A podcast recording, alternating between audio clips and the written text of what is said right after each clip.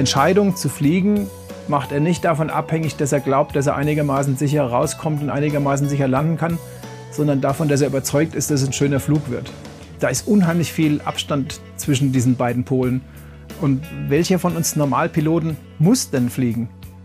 Und wenn ich sage, ich, ich mache es der, der schönen Erlebnisse wegen, seit sieben oder acht Jahren ist das mein Motto und seitdem habe ich ausschließlich schöne Flüge.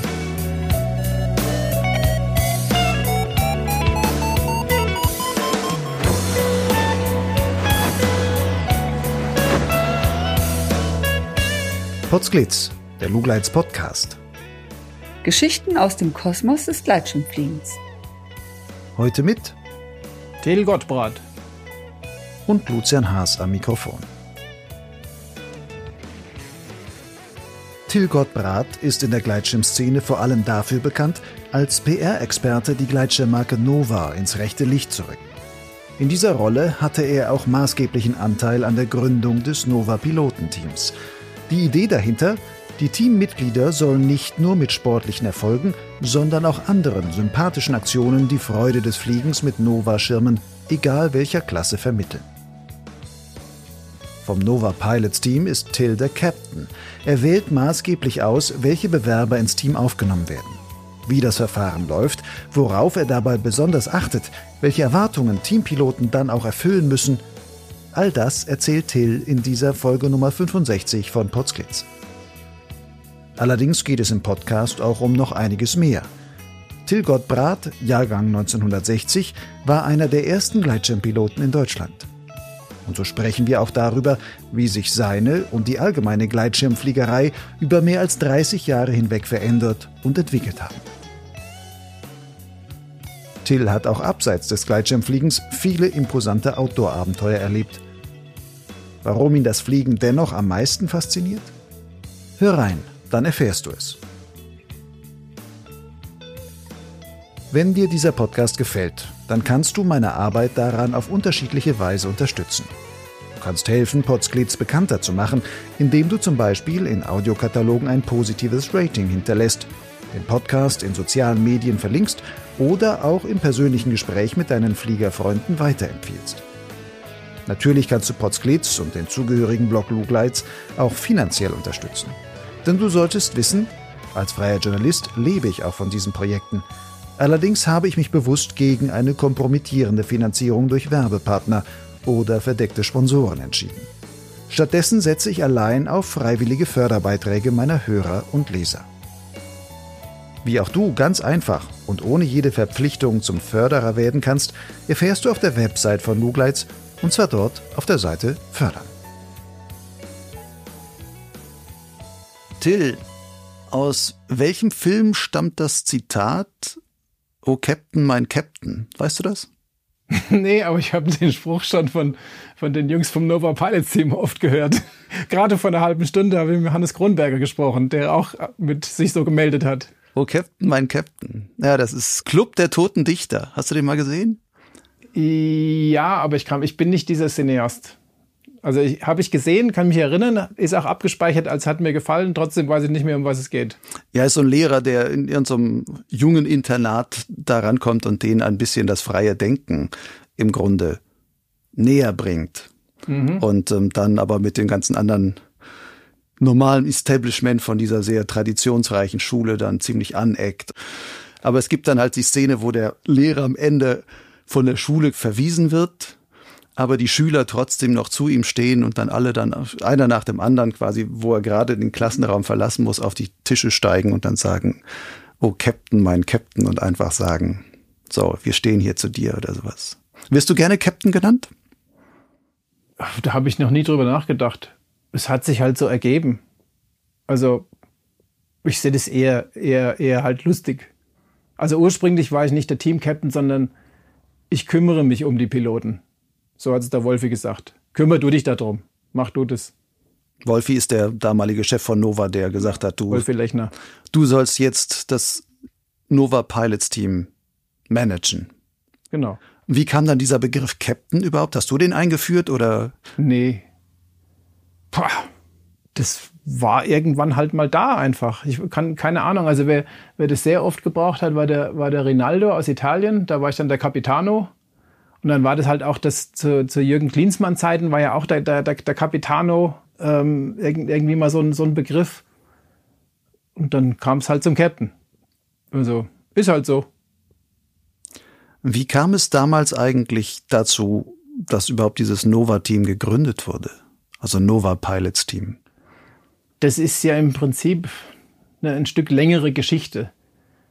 Für alle, die es nicht wissen, ganz früher war Nova im, im Gleitschirm-Weltcup die absolut führende Marke. Also gab es auch Zeiten, wo alle anderen Hersteller zusammen weniger Punkte in der Konstrukteurswertung hatten als Nova. Das war Anfang der 90er sowas. Genau, ja.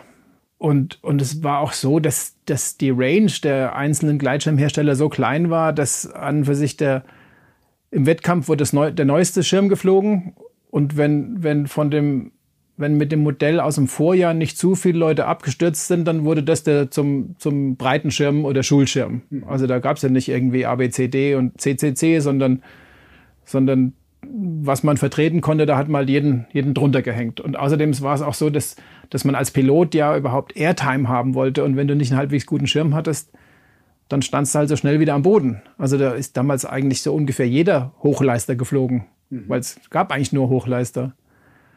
Weil es immer die Schirme waren, die am höchsten leisteten. Deswegen genau, also hießen sie dann auch Hochleister so ungefähr. Ja, genau. Also es war halt die, die, die am besten gingen. Und die hat halt jeder haben wollen. Aber hatten trotzdem nur eine Gleitzahl von 1 zu 4, 1 zu 5, 1 zu 6 am Anfang, oder war das schon? Mein allererster Schirm hatte 1 zu 3, mhm. 86 oder wow. 87. Und dann ging es halt so Stück für Stück aufwärts. Ja, und dann kam halt so die Phase, als wo wir bemerkt haben, dass die ganze Wettkampfszene sich sehr stark vom, vom, von der breiten Masse der Piloten entfernt. Die Schirme wurden immer abgehobener, immer unfliegbarer und das Interesse auch an, an, dem, an der klassischen Wettkampffliegerei hat im gleichen Maße nachgelassen. Ähm, wir haben damals halt da haben wir gesagt, jetzt fragt mal jeder bei sich zu Hause im Club rum, wer ist ein deutscher, österreichischer, Schweizer Meister, wer ist Weltmeister?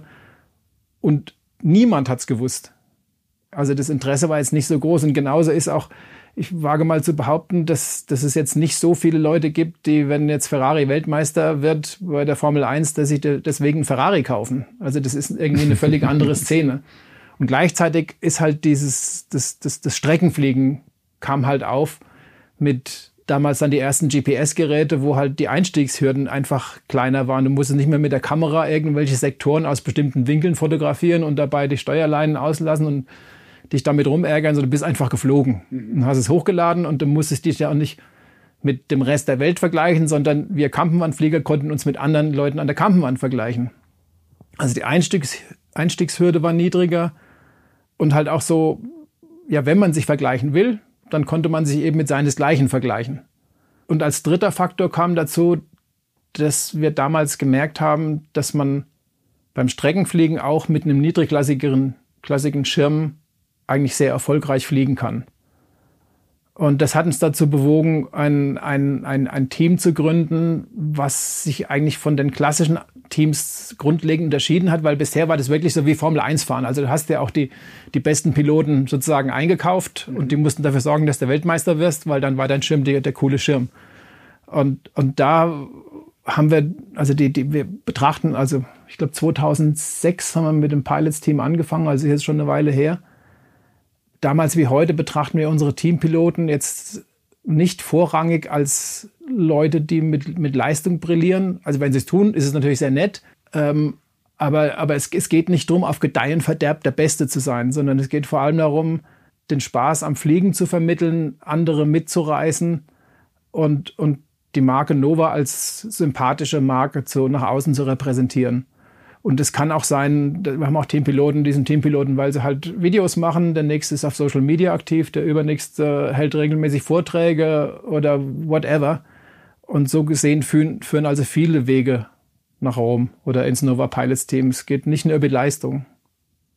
Das heißt, du hast gesagt, 2006 wurde das gegründet. War das denn sowas ganz Schnelles? Wurde so spontan, wir machen das mal? Oder war das so ein Prozess, wo du sagst, okay, in den 90ern waren diese riesen erfolgreichen Jahre, das ließ immer mehr nach und dann fing man mal an, so langsam drüber nachzudenken und dann irgendwann sagt man, lass uns das mal probieren? Oder ist das eher aus einer Laune heraus entstanden? Nee, es war sicherlich keine Laune. Also es war schon ein, ein, ein, eine strategische Entscheidung zu sagen, wir bauen keine Wettkampfschirme mehr, wir verabschieden uns komplett von der Szene, weil also da wusste man sehr genau, wie viel Geld man da reinsteckt. Also die Piloten, die, die wurden halt rund um die Welt geschickt, die haben die Tickets bezahlt bekommen, die haben auch Geld dafür bekommen und wenn sie erfolgreich geflogen sind, haben sie dafür nochmal Geld bekommen. Also es war und auch die Preisgelder waren damals lukrativ. Der Toni Bender hat mir mal erzählt, das, das war also wirklich, mein Gleitschirmfliegen war damals halt irgendwie so mega cool und mega anders. Ähm, da hat wirklich Geld eine Rolle gespielt.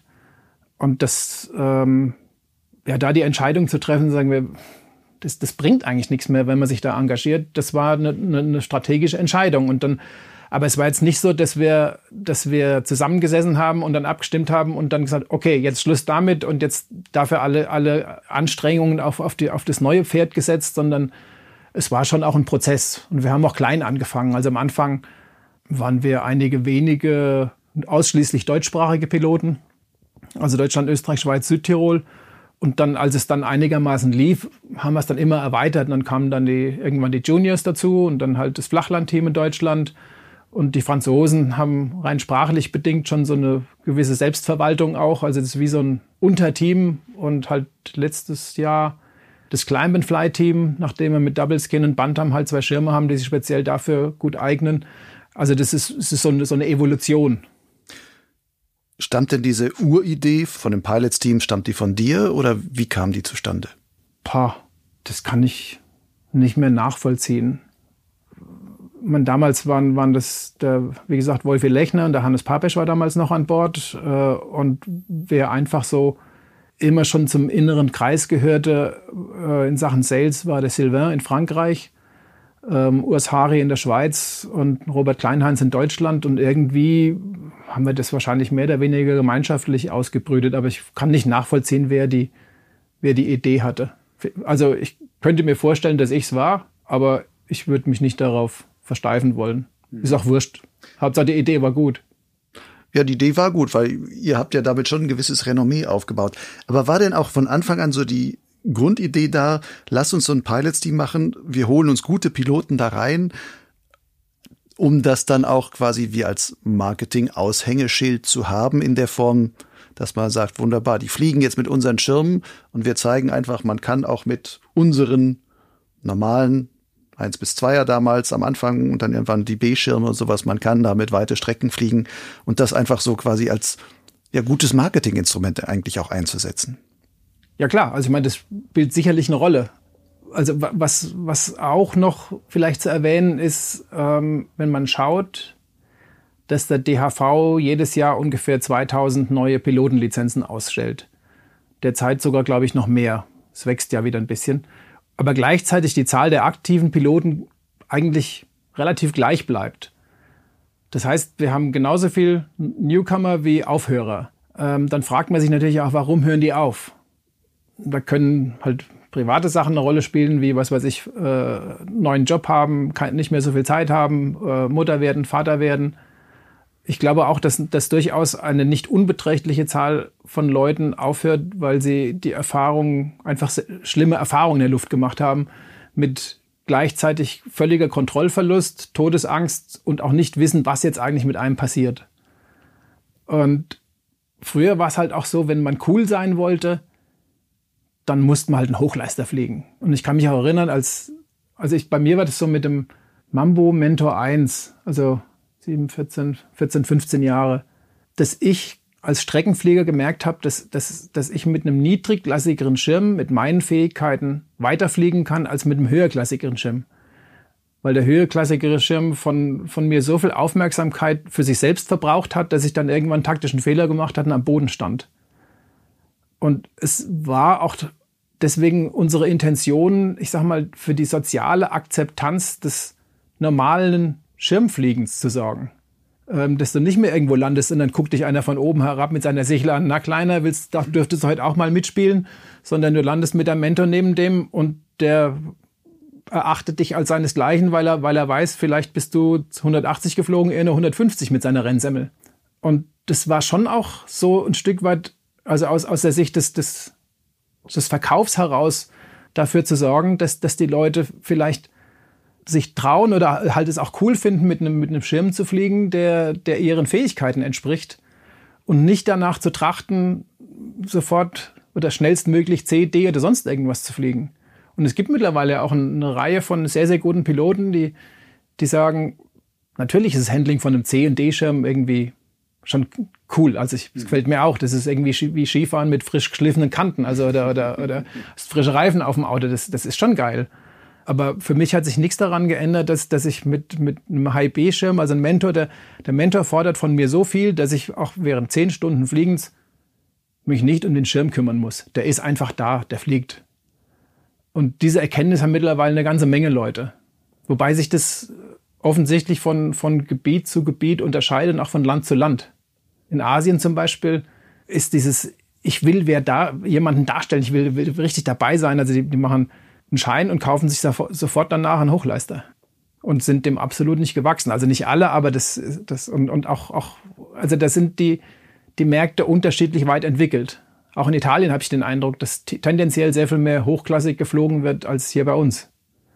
In Deutschland, Österreich, Schweiz ist es alles irgendwie ein Stück geerdeter. Und ich habe nicht mehr den Eindruck, dass mich irgendeiner von oben herab anschaut, weil ich nur einen Mentor fliege es gibt ja genug Beispiele mittlerweile von Flügen, wo Leute wirklich mit Low Base oder High Base, auf jeden Fall mit B-Schirmen wirklich sehr weit geflogen sind und genauso weit geflogen sind und über 300 Kilometer und sonstiges, wo du sehen kannst, okay, da ist der Unterschied zum Hochleister eigentlich zumindest in der Leistung, die am Ende da, dabei raussteht, gar nicht mehr gegeben, sondern ja, wobei das hat sich in den letzten Jahren insofern wieder ein bisschen verändert, als dass ähm, ich meine, wenn, wenn, du, wenn, wenn, du, wenn du wirklich richtig weit fliegen willst, dann musst du halt lang fliegen und solltest halbwegs schnell fliegen.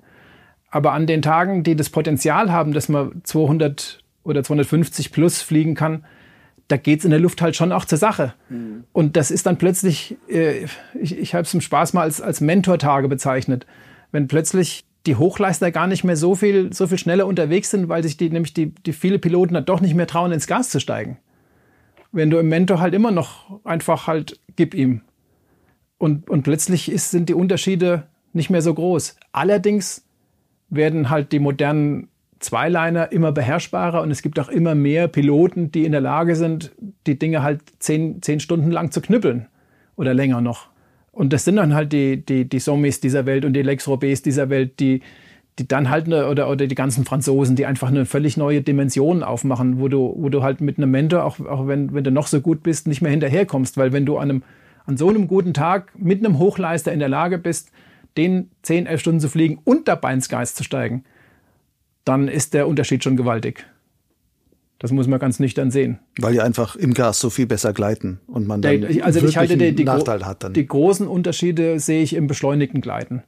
Die absolute Gleitleistung wird meiner Ansicht nach völlig überbewertet. Also wir, wir schauen jetzt immer wieder Tracks an, wo wir, also das, das, das, das animierst halt irgendwie auf, auf Ivory oder wie das heißt und dann schaust du, wie hoch fliegt der weg, wie hoch fliegt der weg.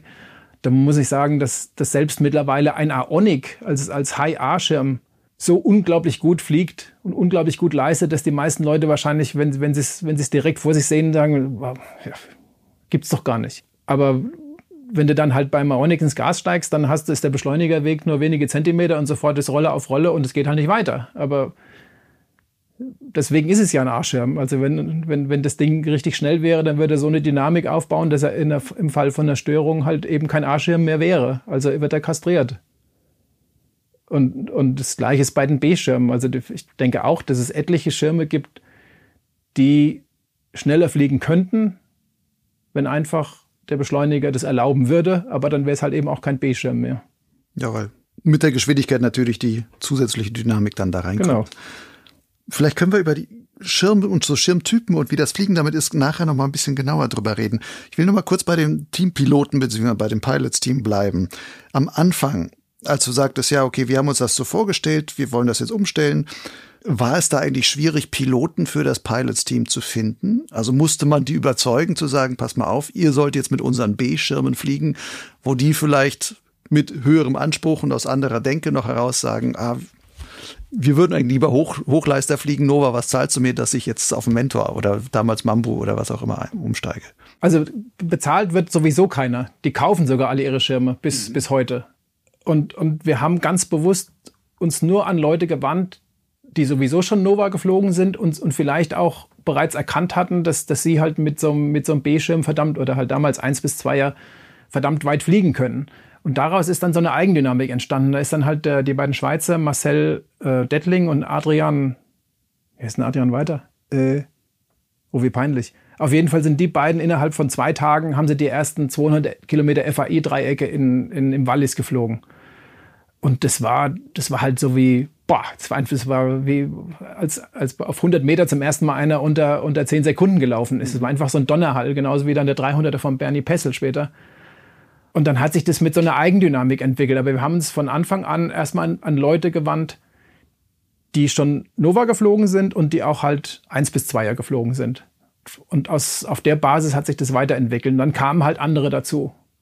Ich meine, am Anfang war ja Nova Pilots Team ganz viel immer so, das war so auch wie so die Mentor-Mania am Anfang, wo dann plötzlich hieß es, okay, es gibt diesen Mentor von, von Nova, der fliegt irgendwie unter den B-Schirmen. Ist es schon so, war eine Weile auf jeden Fall immer die Referenz und hatte dann aber auch sehr gute Piloten in eurem Pilots-Team, die dann auch entsprechend geflogen sind, die sich wahrscheinlich auch immer gerne zusammengetan haben, dann auch zusammen wohin geflogen sind. Dann war es nochmal doppelt und dreifach auffällig, weil dann plötzlich drei Leute irgendwie über 200 Kilometer weit gekommen sind oder sonst was. Als, und dann sah man auch in allen X-Contest und X-CDAV-Ranglisten immer ganz vorne ganz viele ähm, Nova und vor allem auch Mentor-Piloten dann dort immer.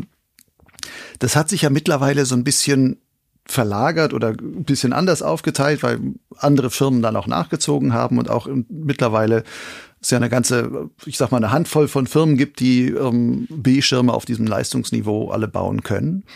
Hat sich damit eigentlich auch die Arbeit oder die, der Sinn oder die Organisationsweise und sowas von dem Pilots-Team über die Jahre verändert? Mm, nee, eigentlich nicht. Was wir als als Teampiloten halt überaus zu schätzen wissen, ist auch so dieses das Miteinander. Also die, wie schon gesagt, wähle ich die Piloten nicht ausschließlich nach, nach, nach Leistung aus. Also jemand, jemand, der nur einen Schirm billiger haben will oder, oder, oder, oder Leute, die, die von Ehrgeiz zerfressen sind und schlechte Laune haben, weil es nicht so gelaufen ist, wie sie es gerne hätten. Oder auch Leute, die, die nicht ihre Erlebnisse und ihre Begeisterung mit anderen gerne teilen die passen nicht dazu. Das, also es ist relativ aufwendig. Die müssen ganz schön langen Fragebogen ausfüllen, weil wir, wir, wir möchten halt sicherstellen, dass so die Grundwerte und die, die Ideale der Piloten halt nah beieinander liegen. Und das Coole ist dann, die, die treffen sich dann manchmal irgendwo auf, auf der Welt zum Fliegen. Also wir haben auch so ein, so ein wie so ein internes Forum und, und, und so Listen, wer, wer wo auf Reisen geht und so. Und dann gehen halt manchmal Leute zusammen, was weiß ich, treffen sich dann in Brasilien, in Indien, äh, in Kenia oder sowas. Und es ist richtig cool, dass, dass die alle irgendwie so, so, so, die passen so zueinander.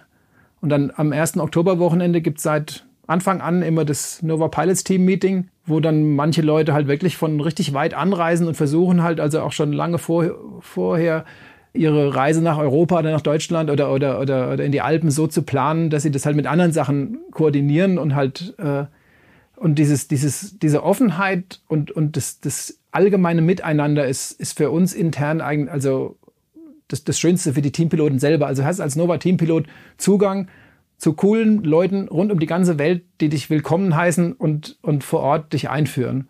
Und das, das ist sowas, was, was ein Außenstehender irgendwie gar nicht so richtig wahrnimmt und wo wirklich sehr viel positive Energie und sehr viel Miteinander ist. Da bin ich ziemlich stolz drauf. Und das, das hat sich überhaupt gar nicht geändert. Und seitens Nova, ich meine, ähm, also die, die Gleitschirmwelt verändert sich insgesamt.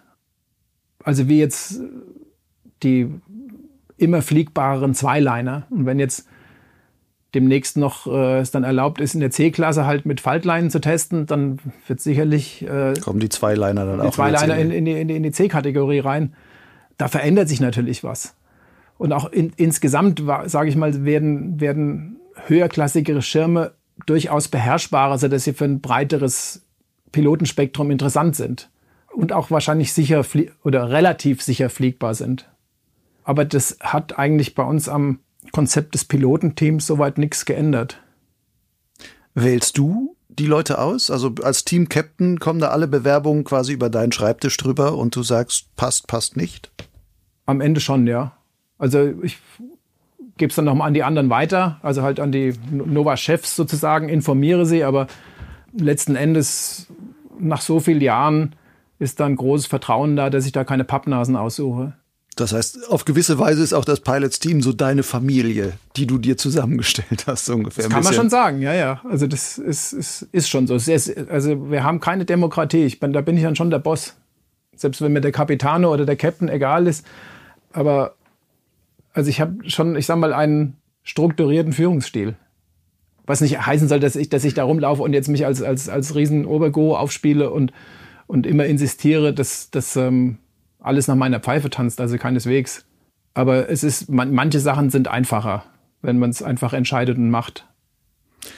Gibt es denn auch schon mal Situationen, wo du sagst, ich schmeiß jetzt einen aus dem Team, aus welchem Grund auch immer?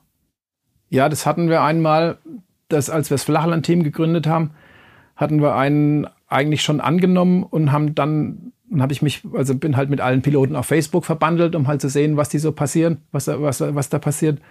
Und da hat er sich, hat sich herausgestellt, dass der aus der stramm rechten politischen Ecke stammt mhm. mit AfD und also anderem absurden Quatsch aus meiner Sicht. Und da habe ich dann sofort gesagt, den schmeißen wir raus und habe dann nur die Nova-Chefs informiert, die auch alle innerhalb von fünf Minuten gesagt haben, auf jeden Fall, weil ähm, das passt nicht mit den, den Werten des Teams in Sachen Offenheit, ähm, Toleranz, Miteinander. Es passt überhaupt gar nicht zusammen. Mhm. Und dann ist er, kaum dass er zwei Tage dabei war, gleich wieder rausgeflogen. Das heißt, er war noch gar kein richtiges Teammitglied geworden, sondern der hatte nur von uns das Okay bekommen Papier, und, und, dann und dann habe ich das halt gesehen und dann habe ich einen riesen Schreck gekriegt und habe gedacht, nee, das, nee, das, das geht überhaupt gar nicht. Die ersten Piloten, wenn ich das richtig verstanden habe, dann hast du dir auch mit ausgesucht beziehungsweise gesucht und angesprochen und gesagt, wollt ihr, wollt ihr teilnehmen? Passiert das heute auch noch oder bewerben sich nur Leute bei dir und du sagst dann, ja, könnte passen, könnte nicht passen? Also was, was wir nicht machen und auch nie machen, machen werden, ist, dass wir Leute ansprechen und versuchen, zu uns zu holen, die bei, bei anderen ähm, Firmen in Lohn und Soll stehen. A, finde ich das ethisch nicht so gut. Ich meine, wir sind nicht in der Fußball-Bundesliga äh, und, und winken mit Geldscheinen. B, glaube ich auch, dass das kein erfolgversprechender Weg ist, weil wenn jemand zu uns ins Team will, dann muss er es wirklich wollen. Also auch die, die, es gibt Fragen in, dem, in, in, in diesem Bewerbungsformular, ähm, wo die Leute sich sehr bewusst werden so, sollen, ob sie wirklich zu uns passen. Also ich sehe das wie in der Beziehung. Weil die, die, wenn jemand das, wie wir das machen, nicht wirklich gut findet, sagt, hey, coole Sache, das, das, das klingt so richtig, richtig, richtig lässig, ich wäre, da wäre ich gern dabei und sich auch einbringen will, dann wird er nur irgendwo wie so ein fünftes Rad am, am Wagen mitdümpeln, auch keinen Spaß haben. Das bringt dem nichts und es bringt uns auch nichts. Deswegen versuchen wir das schon auch so zu regeln, dass das stimmig ist. Und das heißt in der Praxis eigentlich, dass wir eher Leute nehmen, die sich von sich aus bewerben und es wirklich wollen. Mhm. Was schon passiert, ist auch, dass, dass irgendwelche Nova-Importeure oder Flugschulen jemanden vorschlagen. Manchmal gibt es Piloten, die vielleicht zu schüchtern sind. Und dann, es, ist, es kann auch sein, dass, dass, dass irgendjemand sagt, der muss aus politischen Gründen sozusagen dazu weil in, der, in meinem Land gerade so wichtig ist, ein guter Kumpel von mir, dass, dass, dass, dass halt jemand auf diese Art und Weise dazu kommt. Aber meistens ist es schon einigermaßen stimmig auch. Also es, es ist jetzt sehr, sehr selten gewesen, dass, wir, dass wir irgendwen mal gehabt hätten, wo ich im Nachhinein gedacht habe, naja. Jetzt mal besser nicht genommen. Jetzt mal besser nicht. Man kriegt da schon auch so ein Gefühl. Wie viele Bewerbungen bekommst du so im Jahr? nach dem Podcast kriege ich bestimmt wieder 20. ähm, nee, man, man, muss es schon auch so sehen. Äh, wir sind jetzt so um die 80, 90 Teampiloten, je, je nachdem, wie man es definiert. Also jetzt der Theo de Blick und, und Nick Donini, die, die, die haben halt einen anderen Deal als die anderen Teampiloten, weil das sind Profis, die davon leben. Die, die kriegen auch ein bisschen Geld und ähm, die gehören, sie sind auch Nova-Teampiloten, gehören irgendwie dazu. Aber ich sag mal, wir, das, das, das, die, die normalen, hauptsächlich Streckenflieger, sind wir so 80, 85. Das ist so eine Größe, wenn es jetzt wesentlich mehr würden, dann, dann liefe das ganze Gefahr, dass man unpersönlich wird und, und so dieses Wir-Gefühl vielleicht verloren geht.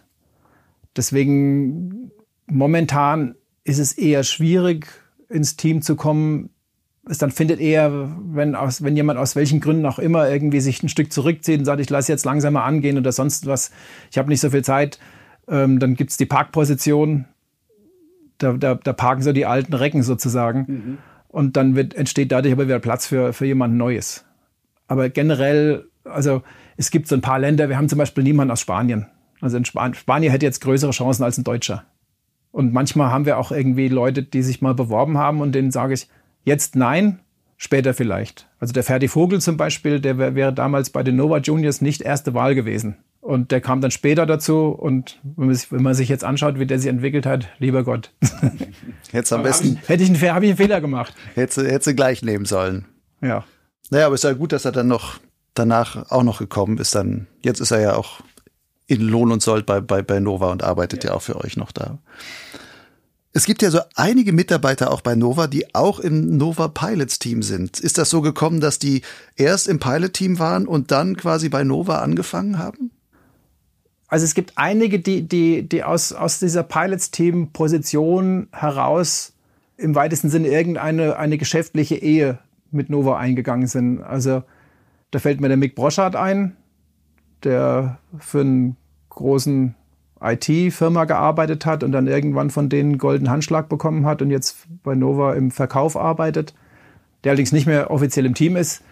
Dann gibt es den Hans Termat in Holland, der eine Flugschule betreibt und auch dann halt irgendwie angefangen hat, Nova zu verkaufen. Dann gibt es den Dusan in Slowenien, der Teampilot war ähm, und jetzt Nova in Slowenien verkauft. Und ja, Peter Gebhardt und Heidi, also unsere Italiener, ähm, da war die Heidi Teampilotin und der Peter, nee, der kam erst später dazu. Ja, das gibt's schon.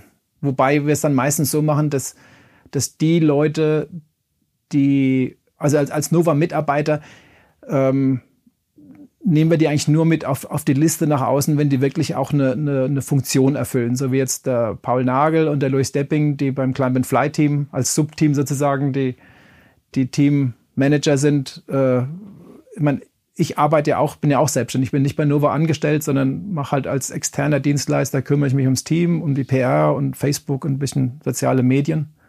Ich stehe dann auch mit drauf. Ansonsten, die meisten anderen, die ich eben genannt habe, sind doch der Hans steht. Ja, der Hans ist noch offiziell auch Teampilot. Ja, also es kommt drauf an. Du hast jetzt gerade gesagt, okay, du machst nicht nur diese Team-Captain-Arbeit, sondern bist auch PR-Mann für Nova. Dieses Pilots-Team hat 2006 angefangen. Seit wann machst du die PR? Äh, ich glaube, also bis letztes Jahr hatte ich mit einer Geschäftspartnerin eine PR-Agentur in München. Kern Gottbrat Kommunikation hießen wir die im Zuge der Corona-Krise nur so viele Reduzierungen ihrer monatlichen Bezüge bekommen hat, sondern vor allem von größeren Firmen auch einige Komplettkündigungen, wo dann halt irgendein Controller gesagt hat, schmeißt die externen Dienstleister raus. Und Nova war halt ein Kunde von mehreren anderen. Da war halt noch Atomic, äh, Arcteryx, Craft, Eagle Creek, Expat, Gregory, also alles Sport- und Outdoor-Marken. Eher auch alle mit großartigen Produkten. Also als, als, als PR-Mensch ist man ja so ein Berufsjubler sozusagen. man muss alles immer ganz toll finden, was die Kunden machen. Aber Gott sei Dank waren wir immer in der glücklichen Position, dass wir uns die Kunden aussuchen konnten und nie für irgendwen gearbeitet haben, nur weil er uns Geld gegeben hat, sondern wir hatten immer noch so, so, so ein, ein Rest an Moral, dass wir gesagt haben, wir lassen uns nicht vor jeden Karren spannen. Ja, dann haben wir letztes Jahr im Juli dann KGK zumachen müssen und Nova habe ich als, als Kunden behalten. Und ich glaube, Nova kam 2003 dazu. Also ist jetzt schon, wir gehen auf die 20 Jahre zu. Das 2003, das war aber noch, glaube ich, noch vor Facebook-Zeiten, auf jeden Fall lange vor Instagram-Zeiten und sonstiges. Wie hat sich denn auch so das Marketing vom Gleitschirm-Business in diesen letzten 20 Jahren so verändert aus deiner Sicht? Was hast du da erlebt? Ja, das ist, das ist, das ist eine wirklich gute Frage, weil das hat sich in der gesamten PR brutal viel verschoben. Also früher war es wirklich klassische, hauptsächlich Pressearbeit. Und wenn die Firma groß genug war, dann kam halt noch äh, Radio und TV dazu.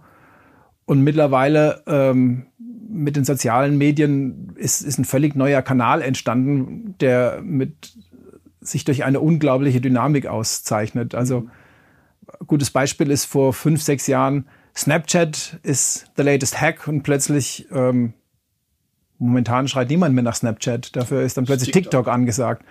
Und keine Ahnung, was in, was in fünf Jahren kommt und alle diese, diese Plattformen versuchen halt möglich, möglichst attraktiv zu sein. Und man erwartet halt auch jetzt, ich meine, die, die, die, die gesamte Gleitschirmbranche, das ist ja irgendwie Welt, selbst auf dem weltweiten Level ein Witz. Das ist äh, wahrscheinlich ein Zehntel der Portokasse von VW oder sowas, die gesamte Gleitschirmindustrie. Also, wobei ich jetzt die Zahlen nicht kenne, aber, aber insgesamt ist, ist es wirklich ein Witz. Gleichzeitig erwarten wir aber auch ein durchaus professionelles Auftreten. Also die, die Website muss schon gepflegt sein und äh, der YouTube-Kanal soll Bilder gepflegt sein und, und Facebook und Instagram sollten auch möglichst täglich bespielt werden. Also man, und, und, und, und die Videos auf, auf YouTube, die sollten bitte auch nicht nur, nur völlig wackelige GoPro-Dinger sein, sondern und, und also die Größe der Branche und die Erwartungen, die man an sie stellt in Sachen Marketing-Tools, wie, wie gut und wie perfekt die sein sollen, das, das ist schon ein krasses Missverhältnis. Das heißt aber, weil du sagst, am Anfang war es so klassische Pressearbeit. Hast du dann hauptsächlich für Nova beispielsweise gesagt, okay, ich schreibe eine Pressemitteilung, die schicke ich an Cross Country. Damals gab es noch Fly and Glide und, und Gleitschirm und vielleicht Schlechtflieger-Magazin gab es noch und dann halt die französischen und sonstigen Magazine. Das heißt, da hast du es dann rumgeschickt und dann wurden wahrscheinlich noch Anzeigen geschaltet in den entsprechenden Magazinen und das war die Hauptkommunikation, die eigentlich mit der Gleitschirmszene so stattfand. Sehe ich das Stimmt, richtig? Es war immer indirekt. Es war immer ein Mittler dazwischen. Während jetzt redest du halt mit, mit deinen Kunden direkt. Und was in der Gleitschirmbranche natürlich was ganz Besonderes ist, wenn du jetzt zu, zu, zu den Festivals gehst, dann, dann sind ja an vielen Ständen die, die Gründer, Eigentümer, ähm, Konstrukteure direkt vor Ort. Also in, in, in, in, welcher, in welcher Sportart oder in, in welcher Branche ist das überhaupt möglich? Also da sieht man schon mal daran, wie, wie, wie klein wir alle sind. also wenn, wenn du dir vorstellst, gehst zu einem Formel, Formel 1 Rennen und sprichst dann mit, mit dem Vorstand von, von Mercedes-Benz. Äh, ist völlig undenkbar. Ja, ich meine, es gibt ja auch Gleitschirmfirmen, die haben im Grunde bestehen nur noch aus, aus drei oder vier Mitarbeitern, haben dann ihre externe Produktion, irgendwie sowas, ja. aber eigentlich ist es nur ein ganz kleines Team. Und dann steht das ganze Team da auf, auf so einer Messe und verkauft, oder verkauft, preist halt erstmal seine Produkte an und sowas. Ist denn diese Art, ähm, des Herantretens an die Szene, findest du diese Entwicklung hin zu so Social Media und dieser ganzen, auch mit allen Kommentaren und sonst was, was da reinkommt, ist das eine aus deiner Sicht positive Entwicklung oder ähm, würdest du sagen, ist es eigentlich viel schwieriger geworden, in diesem Umfeld Marketing zu betreiben? Sowohl als auch. Ich meine, schwierig ist es insofern, als dass du bei begrenzten Ressourcen immer mehr Kanäle zu bedienen hast. Und wenn du dann den Anspruch hast, es gut zu machen, dann muss ich irgendwie, muss ich aufteilen. Oder brauchst mehr Manpower, aber das muss auch bezahlt werden. Also das, wenn du den Anspruch hast, gute Arbeit zu machen, wird es immer schwieriger. Aufgrund der Begrenztheit der, der Ressourcen. Auf der anderen Seite ist es natürlich auch toll, wenn du, wenn du direkt mit deinen Kunden kommunizieren kannst. Also wir geben uns auf Facebook sehr, sehr große Mühe, jede, und auch auf, auf, auf, auf Insta, da kommen schon sehr viele Anfragen, die eindeutig in Richtung Beratung, Verkauf oder sonst irgendwas gehen, den Leuten zeitnah und wirklich vernünftig zu antworten. Und, und nicht ihnen das Gefühl zu vermitteln, du störst mich in meiner normalen Arbeit, lass mich doch lieber in Ruhe, sondern, sondern sie, sie wirklich ernst zu nehmen oder auch wenn, wenn, sie, wenn sie Probleme haben mit irgendwas, das als Chance zu begreifen, um eine Lösung zu finden und sie anschließend umso überzeugter von Nova zu machen. Indem wir ihnen zeigen, ja, wir, wir, we do care. Nun ist ja Facebook und Instagram vom Kanal her noch relativ junge Kanäle und ähm, auch in, ich sag mal, ein bisschen älterem Publikum nicht bei jedem so gut gelitten oder dass da jeder auch bei Instagram ist oder dem folgt und so weiter. Inwieweit ist denn, wenn man so als Gleitschirmmarke sagt, okay, ich stecke unheimlich viel Energie, was Marketing betrifft, gerade in diese Social Media, weil sagt, das ist auch hip und da muss man in dem Bereich, man kriegt auch sofort ein Feedback und das ist natürlich etwas, wo man denkt, ah, ich komme auch irgendwie an. Aber inwieweit verpasst man damit vielleicht auch ein Teil seines Marktes eigentlich? Also wenn man sich so überlegt, viele von Gleitschirmpiloten sind leider, oder was heißt leider, sind halt auch 50 plus. Und das sind auch die Leute, die A, Zeit haben, B, Geld haben und vielleicht sich gerne auch mal einen neuen Schirm kaufen und sowas. Erreicht ihr die dann mit diesen Social Media eigentlich von, von deiner Erfahrung her? Ja, man die klassischen Printmedien, die vielleicht die ganzen alten Knacker, in Anführungszeichen, zu denen ich mich selber ja auch rechnen muss, immer noch lesen, die, die, die sind ja nicht weg. Mhm. Wir haben nach wie vor klassische Pressearbeit und schalten nach wie vor Anzeigen. Also das, das ist ja nur was, was dazugekommen ist. Das hat es nicht ersetzt. Ich glaube auch, meine, das ist so eine in, in der gesamten Kommunikationsbranche so ein, so ein großes Ding. Ähm, es wird immer so oft vom, vom Tod von Print gesprochen. Das sehe ich persönlich nicht so sehr, weil, weil die Art und Weise, wie Information dort aufbereitet wird, halt doch eine andere ist als, als jene, die über, über die Sozi sozialen Medien kommt. Also also ich sage nur das ganze Thema Fake News. In, in der Redaktion sitzen üblicherweise mehr als einer. Man, man macht einen Plan, äh, es liest jemand gegen, es wird viel, oder es sollte nochmal nachrecherchiert werden. Ähm, also dass die, die, die Qualität der Informationen in Printmedien halte ich für ungleich höher als, als äh, also Print und halt äh, öffentlich-rechtliches Radio und TV für ungleich höher als, als die sozialen Medien. Deswegen denke ich nicht, dass es völlig verschwinden wird. Und ich hoffe es auch, dass es nicht völlig verschwindet, weil, weil diese, diese, diese internen Kontrollmechanismen und, und Qualitätskontrolle, die, die, die findet halt nicht mehr statt. Man, heutzutage kann jeder irgendwas veröffentlichen, aber die, nur die Tatsache, dass er etwas veröffentlichen kann, macht sein, seine Inhalte noch nicht so relevanten oder, oder interessanten Inhalten. Nun kann ja auch, wo du sagst, jeder kann was veröffentlichen, gibt's ja auch in der Szene ganz, also gibt Gleitschirm Drachenforum und, und britische Forum und sonstiges, wo halt auch jeder seine Meinung kundtun kann und jeder liest und dann wird dann wie findet ihr den Schirm so und so? Und dann wird darüber diskutiert und sowas, was auf der einen Seite ja positiv sein kann, wenn man positiv dabei wegkommt, aber es gibt ja auch manche, die dann vielleicht mal sagen, ich mag Nova auch nicht oder sonst irgendwie was und dann ähm, auch eher mal, ob vielleicht sogar gesteuert manchmal ähm, Stimmung gegen eine Marke oder gegen ein Produkt machen können und so etwas. Wie geht ihr damit um?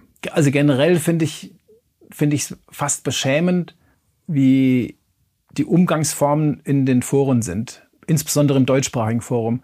Das geht so schnell, spätestens der der dritte Beitrag in dem Thread ist dann irgendwie, das schon, schon, schon einen anderen basht und es geht gar nicht mehr um die eigentliche Inhalte. Ähm, ich selber habe noch nie im Forum irgendwas gepostet und ich sehe auch keine Notwendigkeit, dass, dass ich mit meinen, meinem Senf da auch noch zu beitragen müsste. Also das, es ist oftmals so unsachlich, dass es einfach nicht die, die Mühe wert ist.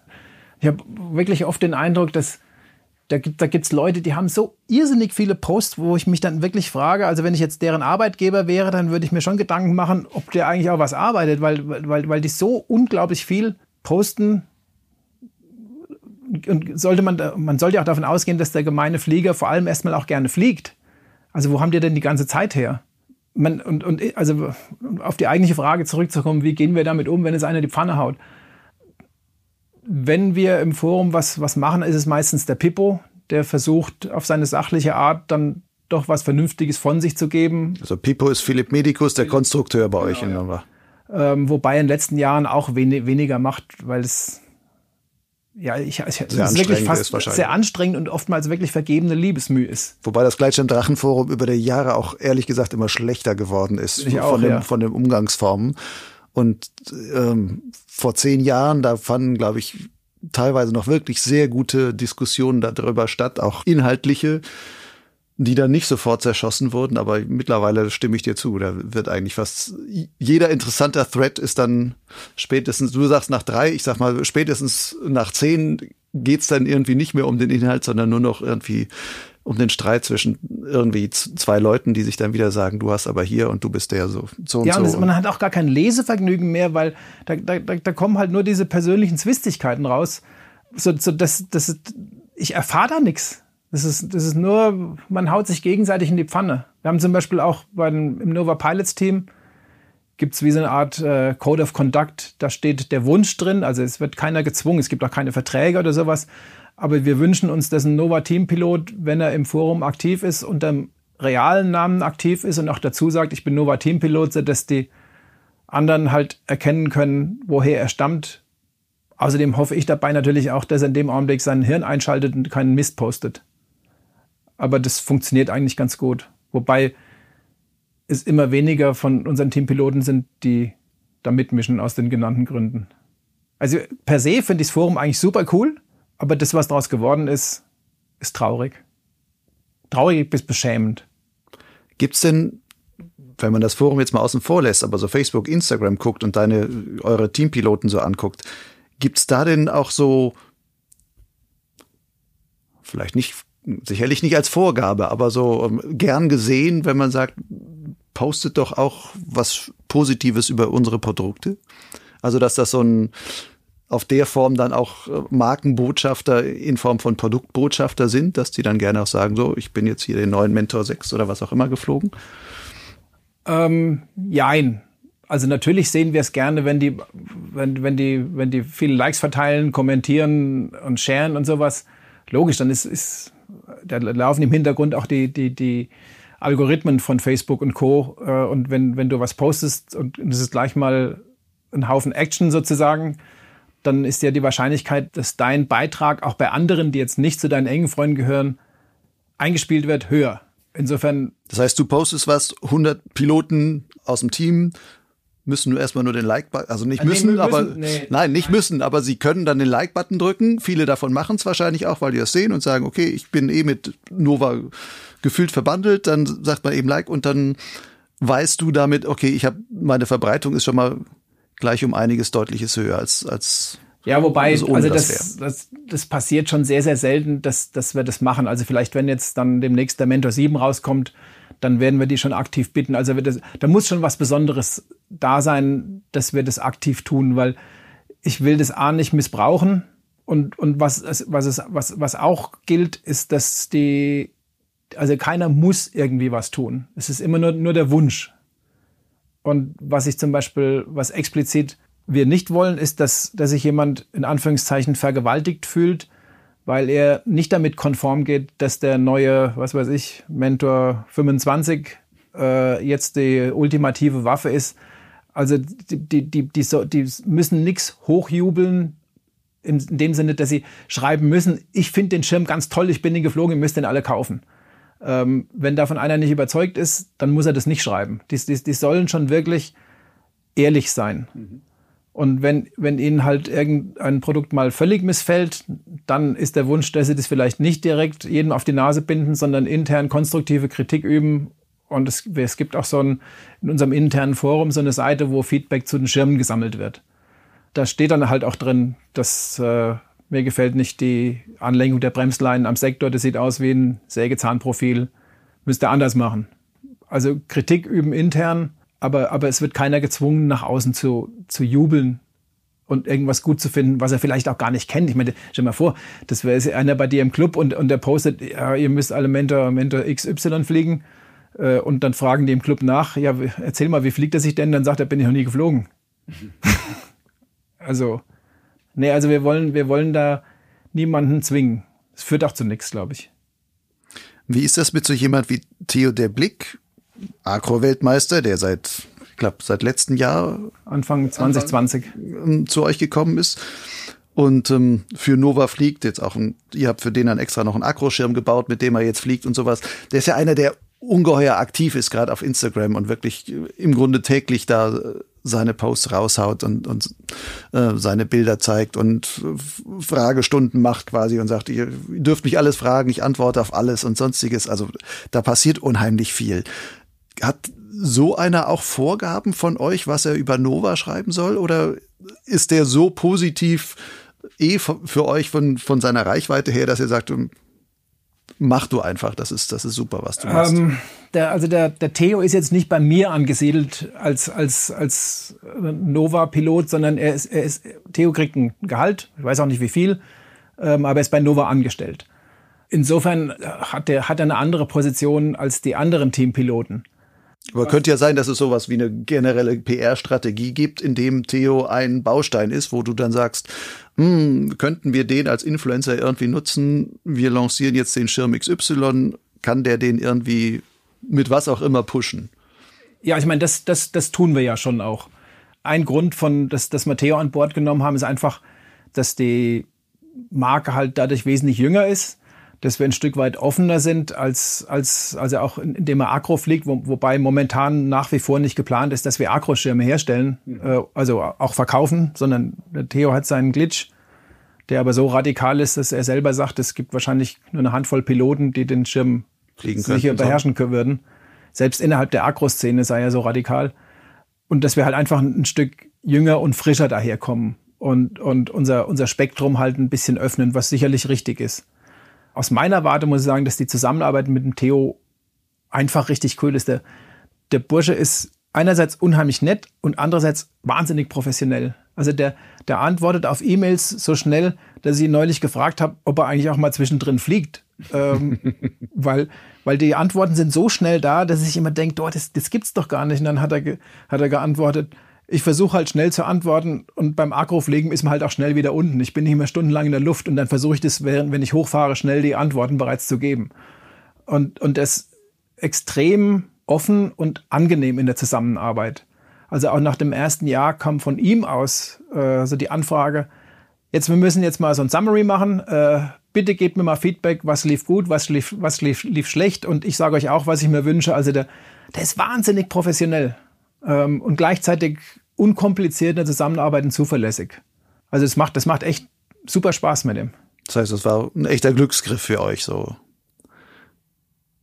Ja. Wenn ich das richtig verfolgt habe, war ja so, Theo war gleich bei Gradient vorher gewesen und Gradient ja. ist ja als Marke dann ausgelaufen, dann ist auch sein, sein Sponsorvertrag ausgelaufen und letzten Endes war er, glaube ich, mal so ein bisschen auf dem Markt unterwegs und hat bei den verschiedensten Gleitschirmherstellern angeklopft und hat gesagt, ähm, wer will mit mir zusammenarbeiten, beziehungsweise wer will mich jetzt sponsoren oder sowas? Ja, wobei er hatte sich schon eine Liste auch von Marken gemacht, die für ihn in Frage kamen. Also er, er ist nicht zu jedem Hans Wurst hingegangen. Ähm, das würde ich wahrscheinlich auch nicht. Schon so ein paar, wo man sagt, okay, die stehen so am Markt da, dass man, also dass genau. das auch zum eigenen Standing dann, dann irgendwie ja. passt. Ja, dass du auch einfach eine Perspektive hast und das Ganze langfristig ist. Also ich meine, das Wichtige ist ja bei, bei, bei so einer Zusammenarbeit, sie wird effektiver, je länger man zusammenarbeitet. Weil dann halt Sponsee und, und Sponsor viel auch mental bei dem, in der Szene viel enger verlinkt sind.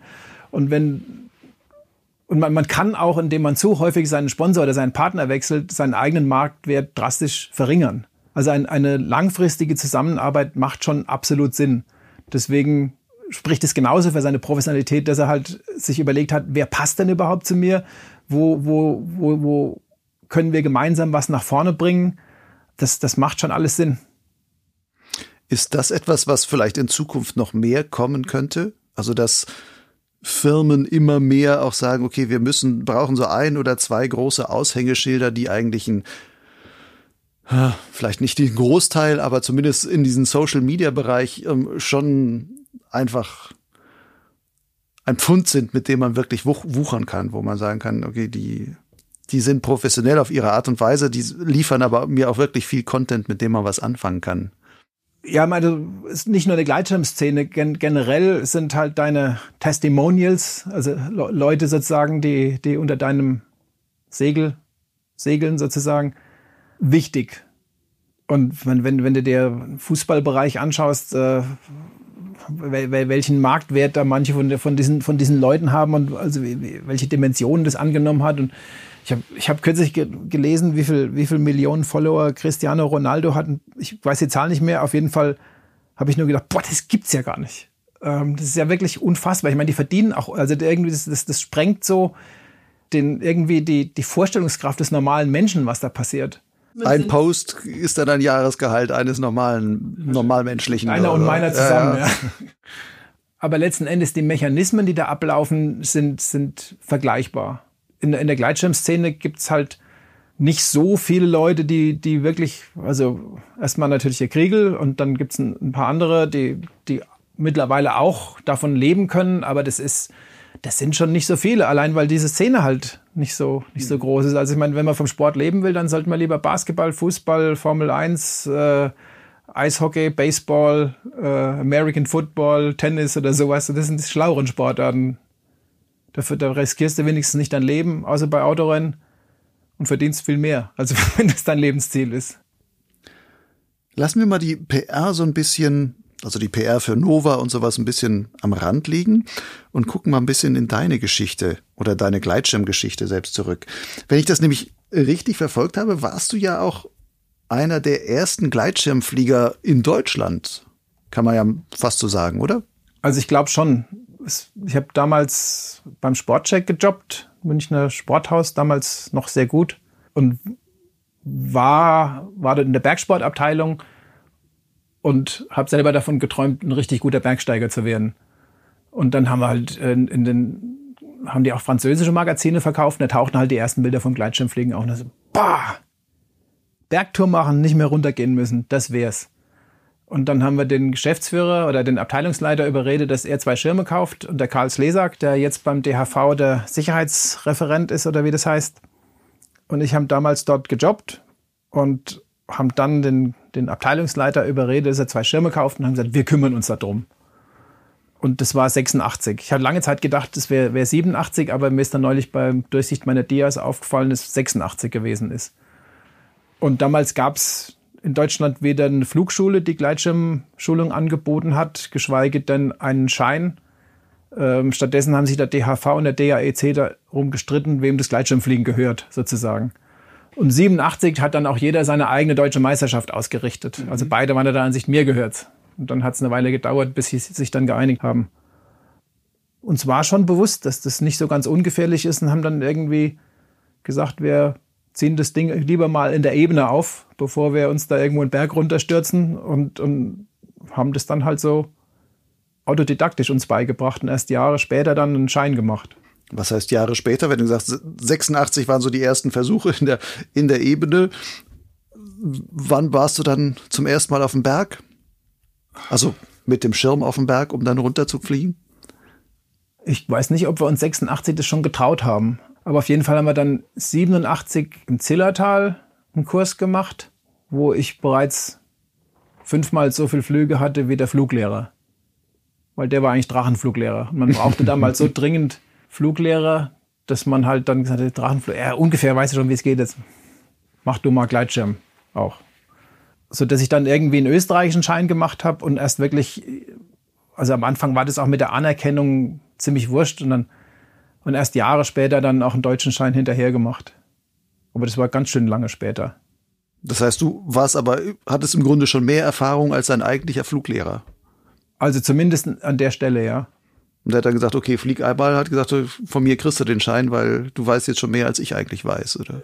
Nee, der hat halt gesehen, als wir den Schirm ausgepackt haben, dass wir ungefähr wussten, also wir hatten, wir kamen schon mit eigenen Schirmen an und dann hat er gesehen, dass, dass wir eher planvoll vorgegangen sind und nicht mit großen staunenden Augen ihn angeschaut haben, sondern einfach gemacht haben. Und dann kam er halt anher, ob wir denn schon äh, Erfahrung hätten. Und ich habe dann nur so Angst gehabt, dass ich äh, als Schwarzflieger überführt werde und habe dann so leicht ausweichend geantwortet. Dann hat er sich so vorgebeugt und hat dann so genuschelt, dass er erst noch keine zehn Flüge auf dem Buckel hat und dass wir ihm ein bisschen unterstützen müssten. das heißt, er war Fluglehrer, dann jetzt offiziell für Gleitschirm, aber war erstmal zehnmal vom, vom Berg gehüpft. Ja. Aber als Drachen hatte er schon, also als Drachenflieger ja, der war, der war schon gut auch. Also es, es, es, es ist nicht so, also wir hatten halt uns ein paar Mal irgendwo runtergestürzt, aber wir hatten trotzdem keine Ahnung. Also er hatte vom, vom also der, der wusste halt, was Fliegen ist. Und wir haben halt nur einen Schirm aufziehen, runterfliegen und landen ist für mich noch nicht Fliegen. Das hatten wir halt schon ein paar Mal gemacht. Aber es wäre sehr vermessen zu sagen, ich war besser als mein Fluglehrer. Also der hat zwar weniger Flüge gehabt, aber der wusste trotzdem, was er tut. Ich nicht. Was hat dich damals an dem Fliegen so fasziniert? Gar nichts. Also die Idee war, eine coole Bergtour zu machen und nicht mehr runtergehen zu müssen. Also wir haben nicht mit dem Gleitschirmfliegen angefangen, weil wir fliegen wollten, sondern wir waren Bergsteiger und wollten dieses lästige Runtergehen loswerden. Und dann haben wir halt gemerkt, dass die wenigsten coolen Bergtouren irgendwie auf einem Gipfel enden, der einen, einen schönen grasig, nicht zu steilen, nicht zu flachen Hang oben hat, der in Windrichtung ausgerichtet ist, sondern und dann war die Leistung auch so schlecht. Also das wichtigste Fluginstrument meiner ersten drei, vier Gleitschirmjahre war der Gleitwinkelmesser. Gibt's ähm, heute gar nicht mehr, oder? Nee, also eigentlich nur so ein, so ein Winkelmesser, wo du, wo du dann durchschaust und peilst und siehst dann, oh, 1 zu 3,5. Da gehen wir lieber zu Fuß runter. Weil du an jeder dritten Fichte hängen geblieben wärst, so ungefähr, oder? Ja, also ich, ich denke schon, so die ersten zwei Jahre, würde ich sagen, war 50, 60 Prozent aller Touren standen wir dann irgendwo oben und haben uns nicht getraut zu fliegen, weil wir gedacht haben, oh, jetzt vielleicht noch ein bisschen Gegenwind, dann wird der Gleitwinkel nochmal ein Stück schlechter und dann hängen wir da irgendwo drin. Das war schon sehr prägend. Also es war für mich auch sehr prägend, dass ich von Stunde Null an selbst Entscheider war. Also ich, diese, diese, diese Phase, wo der Fluglehrer alles weiß und, und der wie, wie der liebe Gott sagt, wie es ist und der dann halt sagt, so, jetzt kannst du fliegen und du fliegst dann einfach, weil der weiß es ja. Das haben wir halt komplett übersprungen. Also von, der, von, der, von, der, von meinem ersten Flug an habe ich entschieden, ich fliege jetzt oder ich fliege halt nicht. Das heißt, du hast von Anfang an Eigenverantwortung gelernt quasi. Ja. Was das Fliegen betrifft. Und was was ist, wo, wo ich sage, dass es heute meiner Ansicht nach ganz schön viele Flugschulen gibt, die nicht das Ziel haben, die Piloten zu selbstständigen Piloten auszubilden, sondern sie lieber eher unmündig lassen und sie versuchen, zum Geldverdienen an die Schule zu binden. Also da gehen die, gehen die Ansätze, wie man Flugschüler ausbildet, doch sehr weit auseinander. Wobei das ja aus Sicht der Flugschule kein schlechter, also zumindest. Im, Im pekuniären Sinne ist es eine überaus gute Idee, ja.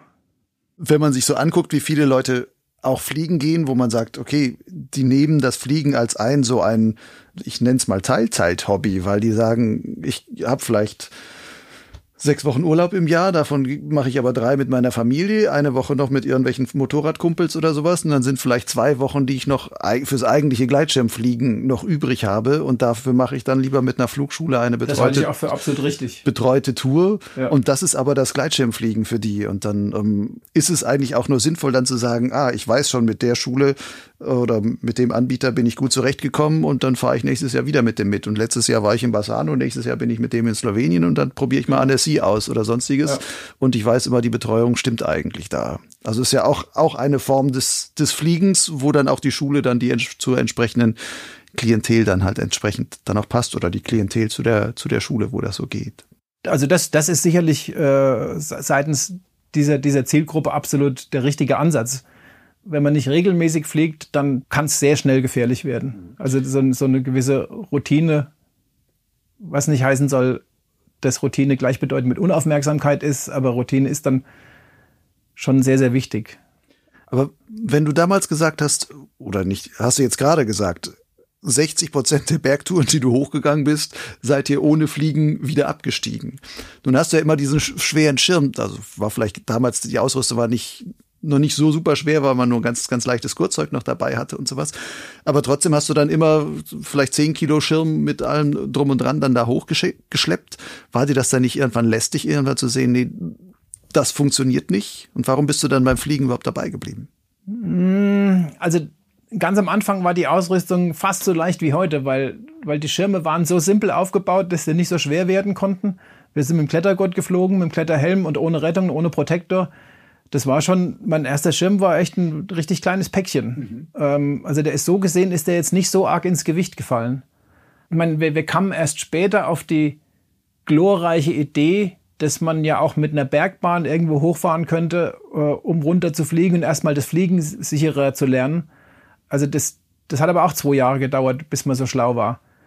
Dass man wirklich des, des Fliegens oder um des Fliegens lernen willen irgendwo hochgefahren ist dann ging das halt relativ schnell, dass, dass die Schirme einfach besser wurden und, und je besser die Schirme wurden, also die, der, der Anfang der, meiner Fliegerei war, war, war auch der Anfang vom Ende meiner Bergsteigerei.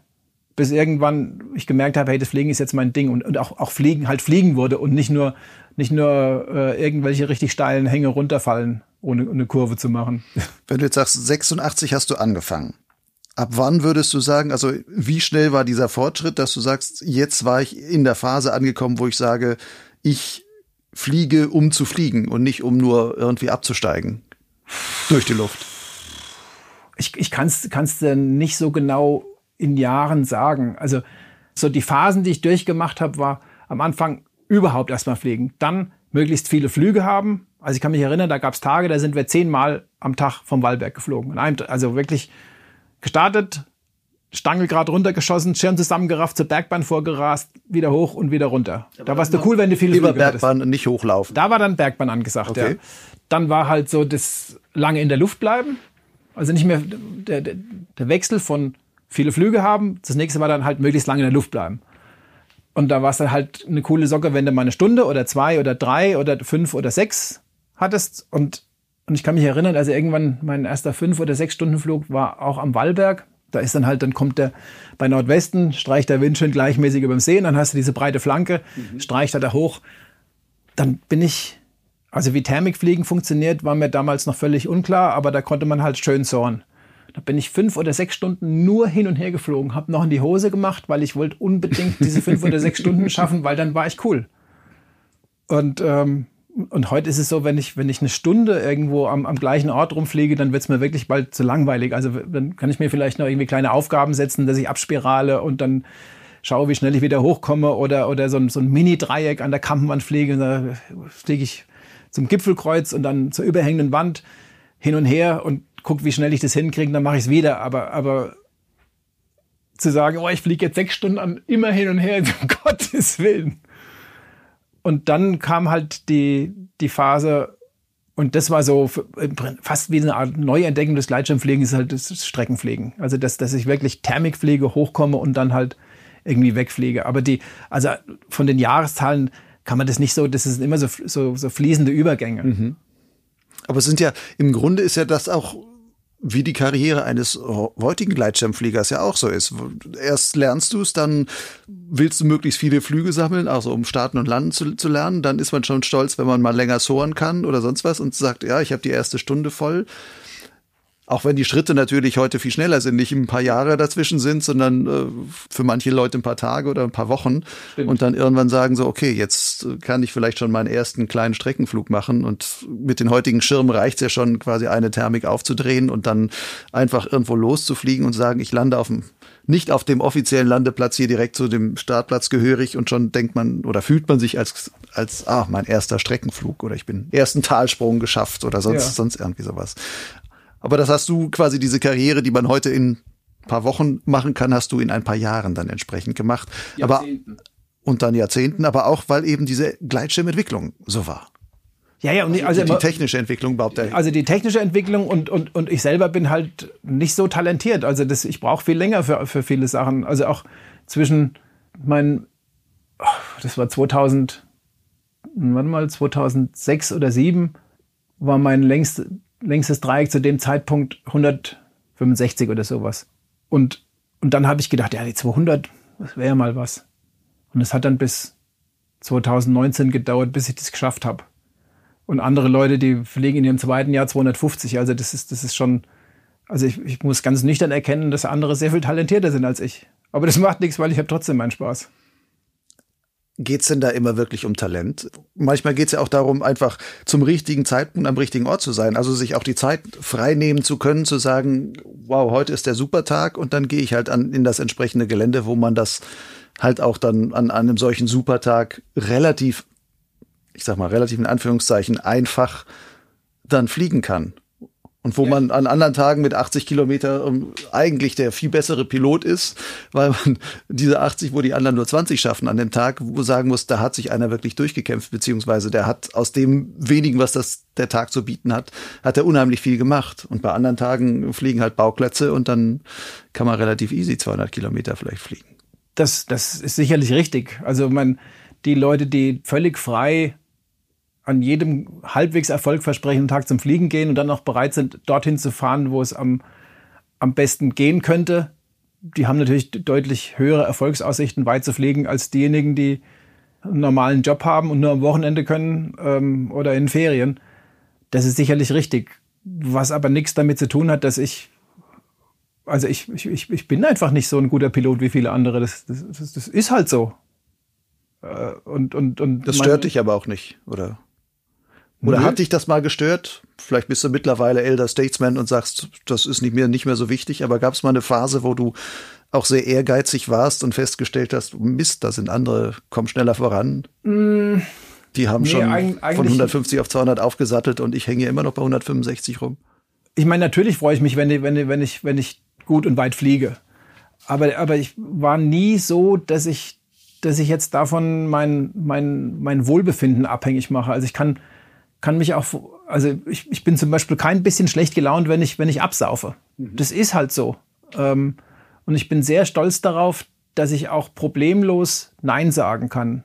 Sowohl schon vorm Start, es ist oftmals so, dass ich der Erste bin, der sagt, hm, kommt mir komisch vor, ich fliege jetzt nicht. Und hier an der Kammwand, jetzt während, während Corona saßen wir mal da oben und es hat so geostelt und es hat eigentlich relativ stark geostelt. Und dann ist an der Kammwand, ist die Luft so eirig. Also du kannst zwar rausstarten, rausstarten aber es ist nicht wirklich ein schöner Flug. Und du hast, man hat so das Gefühl, als wären die Leinen aus Gummi. Ich habe dann noch, noch nie jetzt gehabt, dass, dass, dass, dass mich irgendwie wirklich dann mal durchgebeutelt hätte, so waschmaschinenmäßig. Aber es ist ein, ein komisches, ein eiriges Gefühl und, und es ist eigentlich auch kein schöner Flug. Und dann sage ich dann, ich gehe jetzt wieder zu Fuß runter oder fahr mit der Bahn. Nee, du bist ja nicht gefahren, die Bahn. Ich gehe zu Fuß runter. Und die, ja, du bist doch der Erfahrenste von uns allen so und jetzt willst du nicht fliegen. So, ja, ich fliege wegen der schönen Erlebnisse. Also mein, mein Motto ist, und es stammt von Wolfgang Bernhard, einem guten Freund, der früher auch im Nova Pilots Team ist, gewesen ist und leider nicht mehr fliegt, nach einem schlimmen Unfall. Und der Wolfgang sagte immer, die Entscheidung zu fliegen macht er nicht davon abhängig, dass er glaubt, dass er einigermaßen sicher rauskommt und einigermaßen sicher landen kann, sondern davon, dass er überzeugt ist, dass es ein schöner Flug wird. Und das, das, da, ist, da ist unheimlich viel Abstand zwischen diesen beiden Polen.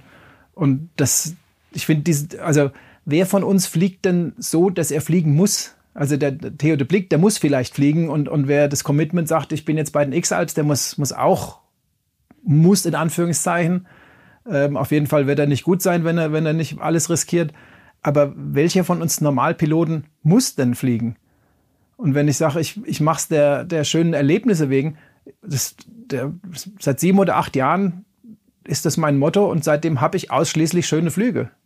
Weil du an den Tagen, wo es vielleicht nicht so schön werden könnte, sagst, ich gehe heute gar nicht fliegen. Ja, also ich bin noch ich ganz von vornherein was anderes. Ja, also ich, ich, ich sehe mit, mit, mit nicht geringen Bedenken zum Beispiel dieses, dass die Schwelle bei vielen Piloten, die jetzt bei Föhn fliegen oder leichtem Föhn oder, oder, oder leicht Föhnige, die wir auch immer, da gibt es ja so Abstufungen, wo ich nicht genau weiß, was es ist. Also ein, eine wesentliche Eigenschaft von Föhn ist, dass sich sehr, sehr schnell alles verändern kann. Und wir hatten ein Teammeeting, das weiß ich noch, da waren wir am Penken im Zillertal und saßen im Geschösswandhaus und es war Föhnig. Ich meine, die, die ganze Bagage ist natürlich tierisch fluggeil. Ah, sieht da, der Windgeschwindigkeiten sind nicht so hoch und ich meine, gerade Zillertal als Föhnstrich ist natürlich auch, auch berühmt berüchtigt. Und da saßen auf der Terrasse und dann sind auch drei Leute da über am Penken da so hin und her gesort. Immer schön praktisch nur nach Süden ausgerichtet. Und auf einmal zieht der Wind an und dann haben sie halt die, die, die, die Flucht nach vorne angetreten und sind dann mit, keine, keine Ahnung, aber 70, 80, 90 Sachen nach Norden des Zillertal rausgeballert. Und ich habe nur gedacht, mein Gott, äh, ich wollte jetzt nicht in deren Haut stecken. Das sah jetzt nicht so wirklich gemütlich aus. Und wenn, wenn, wenn Leute sagen, ja, das Brauneck ist so gut geschützt, ja, das ist schon relativ gut geschützt und man kann länger fliegen als woanders. Aber ich bin da sehr konsequent, wenn es heißt Phoenix, dann fliege ich nicht da, da bleibt ein gewisses Restrisiko. Und es mag etliche Male gut gehen, aber nein, das mache ich nicht. Oder auch wenn, wenn einfach die Windgeschwindigkeiten insgesamt so hoch sind. Man, es, es gibt großartige Piloten, die sich dann von einem Soaring haben zum nächsten blasen lassen bei Westwind bis irgendwie ins Enstal oder so. Das ist eine großartige Leistung. Die haben ihre Schirme gut im Griff. Trotzdem heißt es nicht, dass ich das deswegen auch machen will oder machen muss.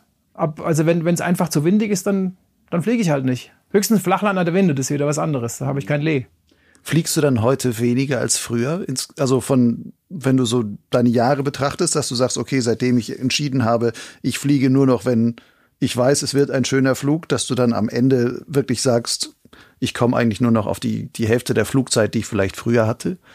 Auch wenn man so guckt, wie sich Wetter und Klima verändert, wo du auch sagst, es gibt mehr Starkwindtage, es wechselt viel schneller hin und her, wo man natürlich viel eher mal auch, auch sagen müsste, es gibt viel mehr halbseidene Tage, an denen man dann vielleicht sagen, man kann fliegen gehen, aber ganz so sauber ist es nicht. Man könnte dann ja auch am Boden bleiben. Also ich krieg vor allem deswegen weniger Airtime, weil man hier, hier vom alten Nordrand aus weit zu fliegen, ist halt der Hochfällen. Da haben wir eine Chance, aber das ist schon deutlich schwieriger, vom Fällen irgendwie 200 zu fliegen, als an, an der Grenze. Das ist einfach so. Oder überhaupt Alpen-Südseitige, weil man dummerweise halt die Fliegerei auf der Nordseite tendenziell immer eine Lehfliegerei ist. Und im Süden halt nicht. Und Wobei im Süden auch häufig bei Nordwind geflogen wird und dann hast du da auch, ja, gut, auch Lehfliegerei ja, auf gewisse okay. Weise. Ja, ja, gut, stimmt. Aber was, also ich, ich bin jetzt nicht bereit, nur für einen Tag nach Südtirol zu fahren. Es gibt Leute, die machen das, aber das ist mir A zu stressig und B muss es also muss es auch umweltmäßig nicht sein, dass man wirklich für nur einen Tag dann zur, zur Grenze runterballert, was dazu geführt hat, dass ich dieses Jahr kein einziges Mal da unten gewesen bin, weil es, es wäre immer nur für einen Tag gewesen und ganz offensichtlich nur für einen Tag gewesen. Und so, ich habe, also dieses Jahr lief es bei mir nicht besonders gut. Aber insgesamt habe ich jetzt nicht weniger Airtime als früher. Was dazu kommt, ist, seitdem, ich, seitdem wir die Agentur zugemacht haben, habe ich einfach sehr viel mehr Zeit. Also hier im Priental, ähm, ich, ich kann halt auch zu Fuß von der Haustür weggehen, auf irgendeinen Hügel hochgehen, schnell runterfliegen. Ist dann zwar nur irgendwie zwölf Minuten oder so, ähm, aber ich habe trotzdem Flug gemacht. Also ich habe jetzt dieses Jahr sicherlich ungleich mehr Flüge an, anzahlmäßig als in den, in den letzten Jahren. Aber dafür fehlen halt die, die längeren Flüge. Und, und drei gute Tage habe ich einfach richtig gut vergeigt mit Höchststrafe, mit Absaufen oben auf der Steinplatte und ins Tal runterwandern müssen. Sogar an zwei aufeinanderfolgenden Tagen. Ist halt so. Wo siehst du die größten Gefahren beim Gleitschirmfliegen? Für Otto Normalpiloten. Jetzt nicht Leute, die sich jetzt in die X-Alps Bedingungen stürzen, sondern so oder Schwierig ist immer, wenn, wenn, wenn, wenn das Können und die Verhältnisse nicht gut zusammenpassen. In welcher Form auch immer. Und würdest du sagen, dass heute Piloten häufiger dieses Risiko eingehen oder beziehungsweise, dass es so eine Tendenz dazu gibt, dass halt bei schwierigeren Bedingungen geflogen wird, dass zwar vielleicht die Schirme das heutzutage ein bisschen besser abkönnen, weil sie stabiler geworden sind, weil sie nicht stabiler geworden sind und damit den Piloten vielleicht häufig nicht mehr so fördern, dass er so super aktiv immer selber fliegen muss, weil der Schirm schon, schon ungeheuer viel macht. Aber dass dann trotzdem eigentlich die Risikobereitschaft in der Pilotenschaft eher größer geworden ist? Vielleicht nicht die, die bewusste Risikobereitschaft. Na, ich glaube, das hat sich eigentlich nicht verändert. Was es, was es relativ wenig gibt, ist das, was, was uns am Anfang in Gefahr gebracht hat, ist die Mischung aus Ahnungslosigkeit und Ignoranz. Also wenn du, wenn du gar nicht weißt, in welche Gefahr du dich begibst, das ist natürlich extrem gefährlich. Und das war bei uns am Anfang so. Das heißt, du wusstest zum Beispiel nicht, was Föhn ist oder sonst oder wie sich Ich wusste, was Föhn ist, aber ich habe das in, keiner, in, in, keinem Verhältnis zu meiner Pflegerei gesetzt. Also ich habe hab neulich alte Dias angeschaut und da war ein Bild dabei. Wind kommt von vorne, Windfahren ist auch mit drauf, steht wunderbar an, strahlend blauer Himmel ich fertig zum Start mit irgendwelchen papageienbunten Klamotten und halt monstermäßig große, große Lenticularis am Himmel, wo ich nur gedacht, meine Fresse, ey, du, du hast die, also da würde ich heute nicht mal, nicht mal drüber nachdenken, ob ich zum, ob ich, ob ich in der Ebene einen Schirm aufziehe, ja. Und da bist du halt beinhart geflogen. Also ich, wir hatten wirklich unfassbar wenig Ahnung und waren uns dessen nicht bewusst. Und, und sich in dieser Zeit nicht ernsthaft weh zu tun, hat auch in einem nicht unerheblichen Maße mit sehr, sehr viel Glück zu tun. Und Hast du dir jemals wehgetan? Nee, überhaupt gar nicht, null. Das heißt, du hattest viel Glück. Ja. Also vor allem, was diese Anfangszeit angeht. Und mein, mittlerweile gibt's gibt's so, also die Ausbildung ist viel, viel besser geworden. Es gibt insgesamt ist einfach so viel mehr Wissen, so viel mehr Erfahrung äh, vorhanden. Wenn einer nicht ganz dumm ist, dann kann er, kann er von den Fehlern, die andere gemacht haben, sehr viel lernen kritisch ist es, also das kenne ich auch von, von, von jungen Teampiloten bei Nova. Wir haben ja oftmals so diese, mittlerweile die, die zweite Generation der Flieger, also die, die, die, die Kinder fliegender Eltern, die dann halt mit 8, 9, 10, 12 zum ersten Mal an irgendeinem Schirm rumgerissen haben und dann schon gegroundhandelt haben, dann mit 14 die Ausbildung angefangen, mit, mit 16 ihren Schein gemacht haben und mit 17 zum ersten Mal 200 Kilometer fliegen. Also da sind ja schon welche dabei, die einfach also wenn ich denen auch zuschaue, wie spielerisch die mit ihren Schirmen umgehen, da komme ich mir wirklich vor wie so ein, wie so ein Elefant im Porzellanladen und das sind alles Balletttänzer, die halt, also es ist toll, bewundere das sehr. Also sowohl beim Groundhandling auch einfach so, wie unfassbar gut die ihre Schirme beherrschen. Und dann kommt halt oftmals so diese, diese Phase, dass du, oder dass, dass die erste Erfolge haben, dann vielleicht noch in, in, so, in so einer im sozialen Umfeld sind so Applausen, wie man auf Bayerisch sagt, die, die halt gemeinsam viel unternehmen, sich dann auch pushen und dann sehr schnell Erfolge, äh, erste Erfolge haben, weit fliegen und dann an den Punkt kommen, wo, wo sie die gefühlte Unsterblichkeit erreichen. das kann halt wirklich nach hinten losgehen. Also da fallen ja auch nicht wenige Leute dann irgendwie mal runter und tun, tun sich weh, weil, weil halt die Unsterblichen, also muss ja nicht gleich einer sterben, aber sich, kann sich doch erheblich wehtun.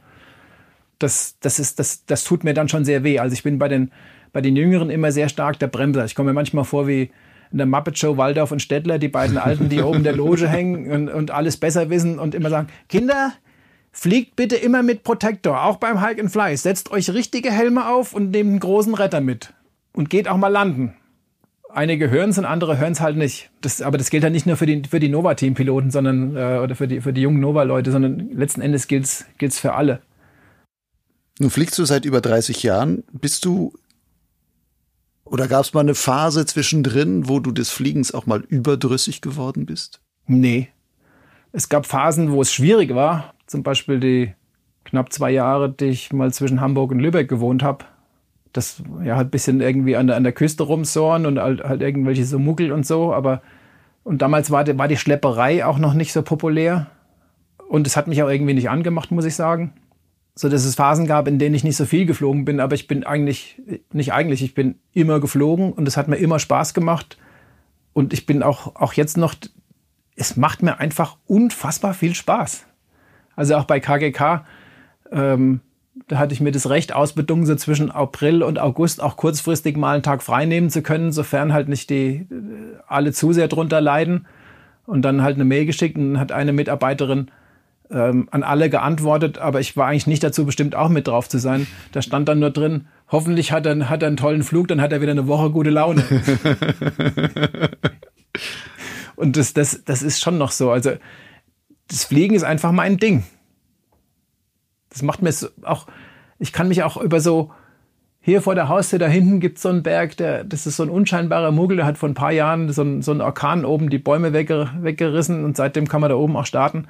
Und irgendwann bin ich mal abends kurz vor Sonnenuntergang gestartet, darunter ist so eine kleine Felswand und diese Felswand hat dann noch genügend Wärme abgestrahlt, dass ich den Gipfel ungefähr 50 Meter überhöhen konnte und eine Dreiviertelstunde da geflogen bin. Und ich hatte halt mit gar nichts gerechnet. Es war eher so, anstatt joggen, halt schnell da hochgehen, Schirm aufziehen, runterfliegen, landen, duschen. Und dann starte ich da raus und, und es Vario piepst. Und dann bin ich geflogen, bis es wirklich die Sonne untergegangen war. Und das Ding hat immer noch ein bisschen Wärme abgestrahlt. Dann bin ich, bin ich vor der Haustür gelandet und, und, und war sowas von euphorisiert. Äh, keine Heldentat, nichts Besonderes, aber ich, das war halt ein Riesengeschenk. Und das, das, das habe ich intensiver in Erinnerung als, was weiß ich, irgendein, irgendein 130 Kilometer Flug von der, von, vom Speikboden, wo du halt absäufst und wo du halt dann, also die Standardroute halt entlang knatterst und versuchst, das Beste draus zu machen. Also mein, mein Wohlbefinden hängt nicht von den Zahlen ab, die ich mit meinem Fliegen erreiche. Ich finde ich find sowieso, dass, dass sehr viele Piloten sich, sich nur über, über, über, über, über Zahlen definieren und, und halt auch, und auch in den Flugschulen wird einem so vermittelt, dass es das erklärte Ziel sein muss, wenn, wenn du gut genug bist, dann kannst du einen C- oder D-Schirm oder sonst irgendwas fliegen und, und alle, alle sind immer nur so, so also die, die Leistungsgeilheit, also auch auf, auf seine eigene Leistung bezogen, das finde ich irgendwie schade. Wär, ich, also ich sollte doch viel mehr in eine Richtung gehen, sich, sich herauszufinden, jeder für sich, was seine persönliche Art des Fliegens ist und was einen am glücklichsten macht. Und ich finde es auch schade, wenn, wenn in Anführungszeichen gute Piloten, also jene, die entweder Wettbewerber erfolgreich fliegen oder halt beim Streckenfliegen erfolgreich unterwegs sind, wenn die von oben herab andere anschauen, nur weil die nicht so weit fliegen. Wenn die damit glücklich und zufrieden sind, dann ist es doch toll. Mhm. Also auch, auch so, ich finde, in, in, in, der, in der Schulung müsste man viel mehr so auf, auf, die, auf diese Hintergründe auch eingehen und, und den, den, den, den Leuten vor allem die Freude am Fliegen vermitteln und nicht so sehr immer nur alles über wer ist am, wer hat den längsten. Aber irgendwie definieren viele Menschen oder vielleicht ist das auch in der Natur des Menschen drin, dass man sich irgendwie vergleicht.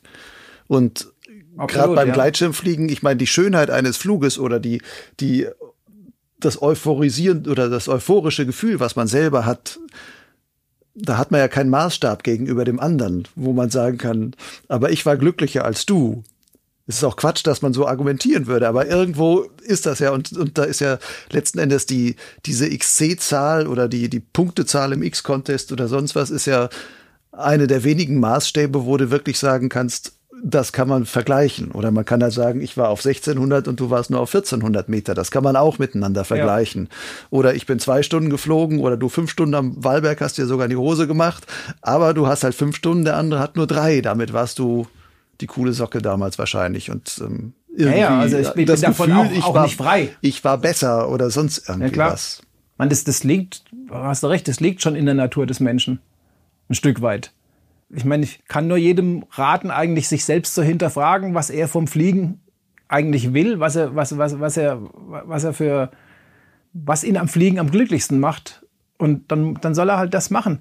Früher als der Brennkopf da am, am Walchsee, jetzt so Richtung Kössen von hier aus gesehen, da, da waren so drei ältere Herren. Also mittlerweile ist der, ist der Berg als Flugberg leider gesperrt, weil es zwischen Bauern und den Gleitschirmfliegern Auseinandersetzungen gab und die Bauern halt am längeren Hebel saßen. Aber da waren früher so drei, drei Jungs, drei Pensionisten, wie man in Österreich sagt, die praktisch jeden fliegbaren Abend da oben waren. Und ich war meistens halt vormittags da, weil der Brennkopf ja ein Thermik, guter Thermikberg ist, aber halt manchmal auch abends einfach schnell hochgesaust und dann noch einen Flug gemacht. Und jeden Abend waren die da, wenn ich da hochkam. Und dann habe ich sie irgendwann mal gefragt, warum, warum sie nicht starten. Die Thermik ist ja gleich zu Ende. Und dann haben sie gesagt, ja, wir warten ja immer, bis die Thermik zu Ende ist, weil wir sind schon alt und wir haben, wir wollen gar nicht mehr Thermik fliegen. Wir gehen hier abends gemütlich hoch und dann trinken wir eine Flasche Wein zu dritt und dann fliegen wir runter und landen unten. Und das macht uns glücklich. Der sagt, das ist richtig cool. Und die, die Jungs, die hatten, hatten mordsmäßig Spaß. Ist das so dein Traum von deinem Altwerden, dass du irgendwann auch sagst, wunderbar, ich kann hinter meinem Haus hier irgendwo noch jeden Abend gemütlich einen Berg hochgehen? Muss ja nicht unbedingt eine Flasche Wein oben trinken, aber zumindest sagen so. Ja, wenn man die drittelt. Dann gleite ich noch wieder runter und das, das reicht mir dann eigentlich auch schon. Ja, also mit, mit, mit Freude weiterhin fliegen ist, ist, so, ist so das Ziel. Was, was mich jetzt sehr in der Hinsicht sehr, sehr ähm, positiv gestimmt hat, ist, ich bin letztes Jahr am Stubai Cup und dann später nochmal im Herbst mit dem Aonic geflogen, also der High-A-Schirm von Nova. Und das ist halt, ist nicht der einzige Schirm dieser Art, aber, aber es gibt ja mittlerweile A-Schirme, die sich eben nicht mehr fliegen wie ein Traktor, sondern die auch echt, echt schön zu fliegen sind und auch wirklich Spaß machen. Und das, da war, das war so wirklich, also, so, weil so, so, so die normalen Schulungsschirme vor zehn Jahren, das war ja wirklich so, dass du denkst, da, das musst du schriftlich beantragen, dass jetzt um die Kurve fliegt. Die waren sowas von idiotensicher gebaut, dass das Ziehen an den Leinen an für sich erstmal weitgehend keinen Einfluss auf den Schirm genommen hat, wenn man nicht richtig heftig gezogen hat. Und da habe ich, also als so, da waren wirklich Dinge dabei, wo ich dachte, boah, sicher ist er schon, aber Spaß macht das jetzt nicht.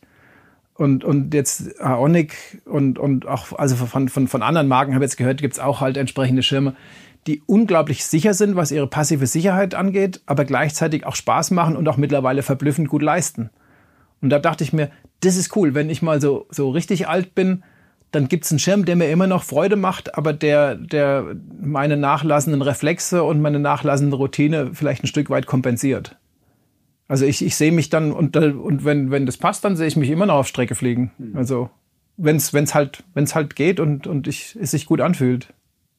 Weil du jetzt gerade sagtest, es gibt vielleicht auch andere Marken, die was haben.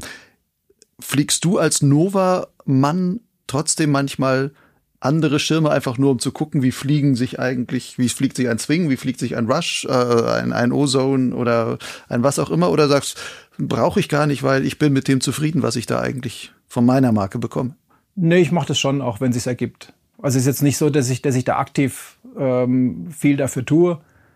Ähm, aber wenn es ergibt, halt mit, mit Leuten, die gleich große Fläche fliegen wie ich, ähm, dass man mal tauscht, ja, das mache ich schon. Also ich finde es auch interessant. Und finde auch schon, dass die Schirme sich in, in Charakteren recht stark unterscheiden. Jetzt zum kommen wir ein bisschen zum Ende hin, aber ich würde gerne noch mal einen Aspekt deines Lebens beleuchten, der jetzt nicht direkt was mit der Fliegerei zu tun hat, aber wo man einfach sehen kann, wie vielfacettig du eigentlich bist. Du machst ja ungeheuer viele andere Outdoor Sportarten oder andere Spielarten des Outdoor-Lebens dann auch. Du hast auch verschiedenste Expeditionen schon mitgemacht und sowas. Ähm, dass die Leute mal nur so ein bisschen Eindruck kriegen, was, was man eigentlich auch noch, wir könnten wahrscheinlich sechs Stunden reden über die verschiedensten Sachen, die du da schon irgendwie gemacht hast. Ich gebe dir mal so ein paar Stichworte Und ähm, dann sagst du mir einmal so kurz, was dir zu dem jeweiligen Punkt so als vielleicht prägendste Erfahrung einfach so in den Sinn kommt. Okay. Expedition mit Arvid Fuchs. Ein Geschenk, dass sich das ergeben hat, dass ich da ins Team kam mit einem, einem Menschen, den ich sehr, sehr, sehr schätze und der ein ganz überaus feiner Kerl ist. Wo War das seid, kurz genug? du kannst auch länger erzählen. Wo seid, wo seid ihr denn damals hinge? Wo ging diese Expedition hin? Äh, Ich war auf mehreren Expeditionen mit ihm unterwegs, auf seinem altes äh, expeditionstauglich umgebautes Segelschiff, Baujahr 31, die Dagmar Orn. Ich habe bei sea, ähm, Ice mit, mitgemacht. Das war der nach vier Jahren erfolgreiche Versuch, durch die Nordostpassage, Nordwestpassage zu segeln. Wobei ich dann nicht die ganze Zeit an Bord war, weil zwischendrin muss man auch noch irgendwie Geld verdienen. Dann war ich bei Sea and Mountains dabei. Ähm, da war ich den Abschnitt von Hawaii über Französisch-Polynesien, Pitcairn, das ist die Insel, wo die Nachfahren von der Meute- Meuterei auf der Bounty noch leben. Osterinsel, dann Chile, ähm, um Kap Horn gesegelt, dann noch ähm, eine 55-tägige Expedition auf dem patagonischen Inlandeis gemacht und versucht, es von Nord nach Süd komplett zu durchqueren. Wobei wir auch gescheitert sind wie alle anderen zuvor, aber immerhin weiterkamen auch als alle anderen zuvor. Und dann, ah, wie hieß denn das, als ich auf Spitzbergen dabei war? Auf jeden Fall mehrere Expeditionen über mehrere Jahre. Und wir sind immer noch eng befreundet. Und ich überlege auch gerade jetzt, wo ich wieder mehr Zeit habe, vielleicht mal wieder bei ihm an Bord zu gehen, wenn es ergibt. Grönland-Inlandeisüberquerung. Ja, das war eine eigene Expedition mit drei Leuten, die ich vorher kaum kannte. Es war relativ spannend. Ja, also ich meine, diese, also mich faszinieren die hohen Breiten generell. Ich bin von, von meinem Metabolismus jemand, der lieber in die Kälte geht als in die Hitze, weil vor Kälte kann ich mich schützen und vor Hitze eben nicht. Und ich funktioniere auch, also körperlich, wenn es heiß ist, dann mag ich es nicht so gern. Und, und mit Arbeit war ich zum ersten Mal auf Grönland und Grönland finde ich einfach umwerfend in, in seiner, das ist majestätisch und alles, also die, die, diese, diese klare Luft und, und, und das Eis und die, und die Reinheit und auch so die, man unterschätzt auch die Entfernung, immer sieht alles so nah aus und dann wanderst du auf irgendeinen Berg zu und wanderst und wanderst den ganzen Tag und am Ende des Tages hat sich die Perspektive gar nicht verändert, weil du noch nicht näher, also obwohl du den ganzen Tag gewandert bist. Auch die, die Grönländer, finde ich, sind ein überaus vergnügliches Volk, wenn sie nicht, ja leider, was, also es wird sehr viel Alkohol getrunken, aber wenn sie nüchtern sind, sind das irgendwie gut, gute Typen. Also ich mag die gern leiden, die sind so, sind fröhlich und, und gut drauf. Also man, man könnte sagen, negativ ausgedrückt, kindlich, aber ja, also Grönland ist der Hammer. Und, und dann halt als jemand, der halt auch schon als, als kleines Kind so Abenteuerbücher gelesen hat, äh, Fridtjof Nansen auf, auf Schneeschuhen durch Grönland, das war so irgendwie immer in meinem Hinterkopf. Und dann haben wir das halt gemacht. Da hattest du einfach Lust zu und hast gesagt, das will ich mal machen, oder?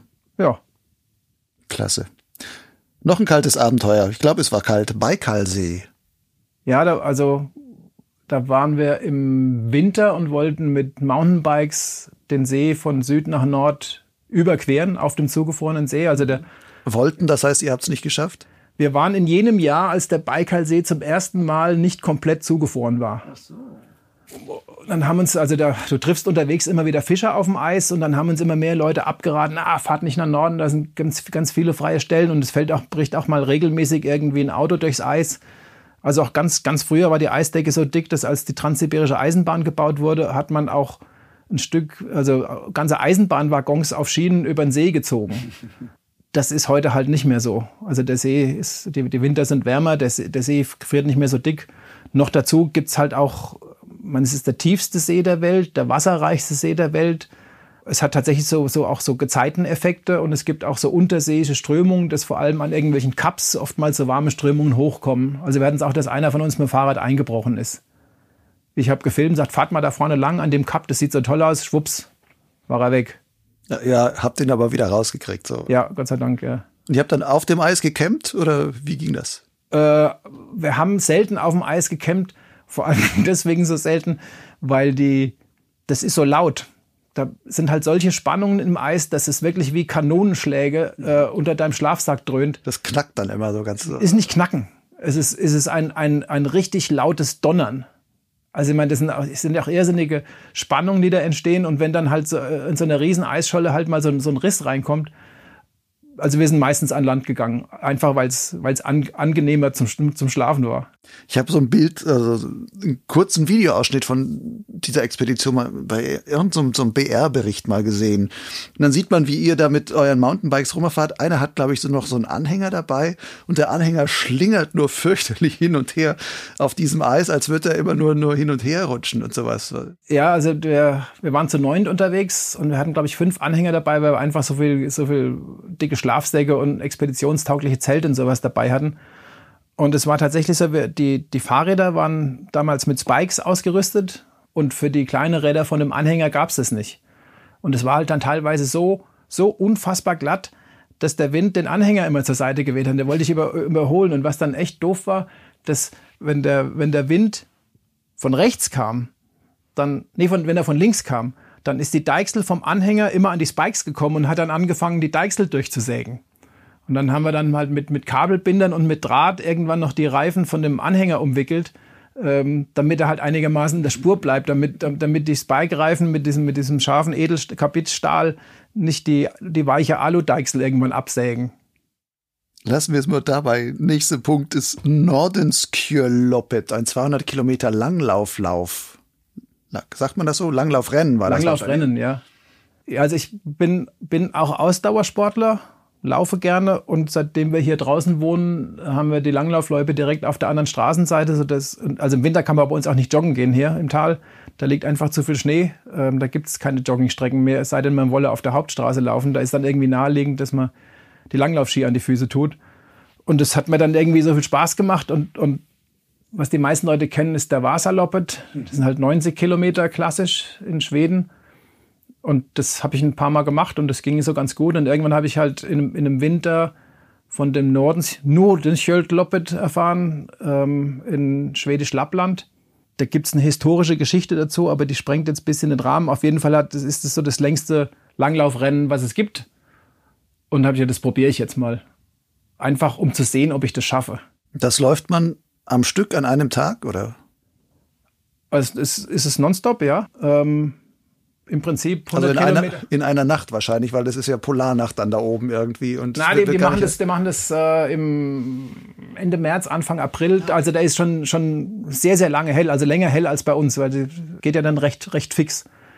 Ja, das, also mich hat einfach das, die Frage interessiert, bin ich dazu in der Lage und hatte nur das Ziel, das zu schaffen. Und dann, wir haben schwedische Freunde, und der eine von denen ist, ist ein exzellenter Skilaufer, sind beide sehr gut, aber der eine ist richtig gut. Der sagte dann zu mir nur vorher, oh, ich kenne die ganzen Leute in der Startliste, es waren halt nur so 400. Das sind alles, alles ehemalige Profis und so, das ist hoch, hochkarätig besetzt. Hier gibt's praktisch keine Volksläufer und ich bin Volksläufer. Also ich meine, ich habe erst mit, mit 40 oder sowas ist Langlaufen, ich glaube 42 ist Langlaufen angefangen. Mein Stil ist auch schlecht, also wenn, wenn ich hier vom, vom Sachranger Verein und vom Asch, äh, Aschauer, äh, WSV Aschau die die Nachwuchsläufer sehe, die zischen mir zwischen den Beinen durch. Da stehe ich da wirklich wie so, ein, wie so, eine, wie so eine Säule. Aber ich wollte einfach sehen, ob ich das schaffe. Und dann, was ich wirklich irre fand, ich wusste halt, dass ich mit so einem Puls von 140 über sehr, sehr lange Zeit halten kann. Und habe gedacht, also man hatte, glaube ich, maximal Zeit 22 Stunden oder so oder 23. Und ich habe mir gedacht, naja, bei 200 Kilometern 10er Schnitt mit Pausen machen und so, 20 Stunden peile ich mal an.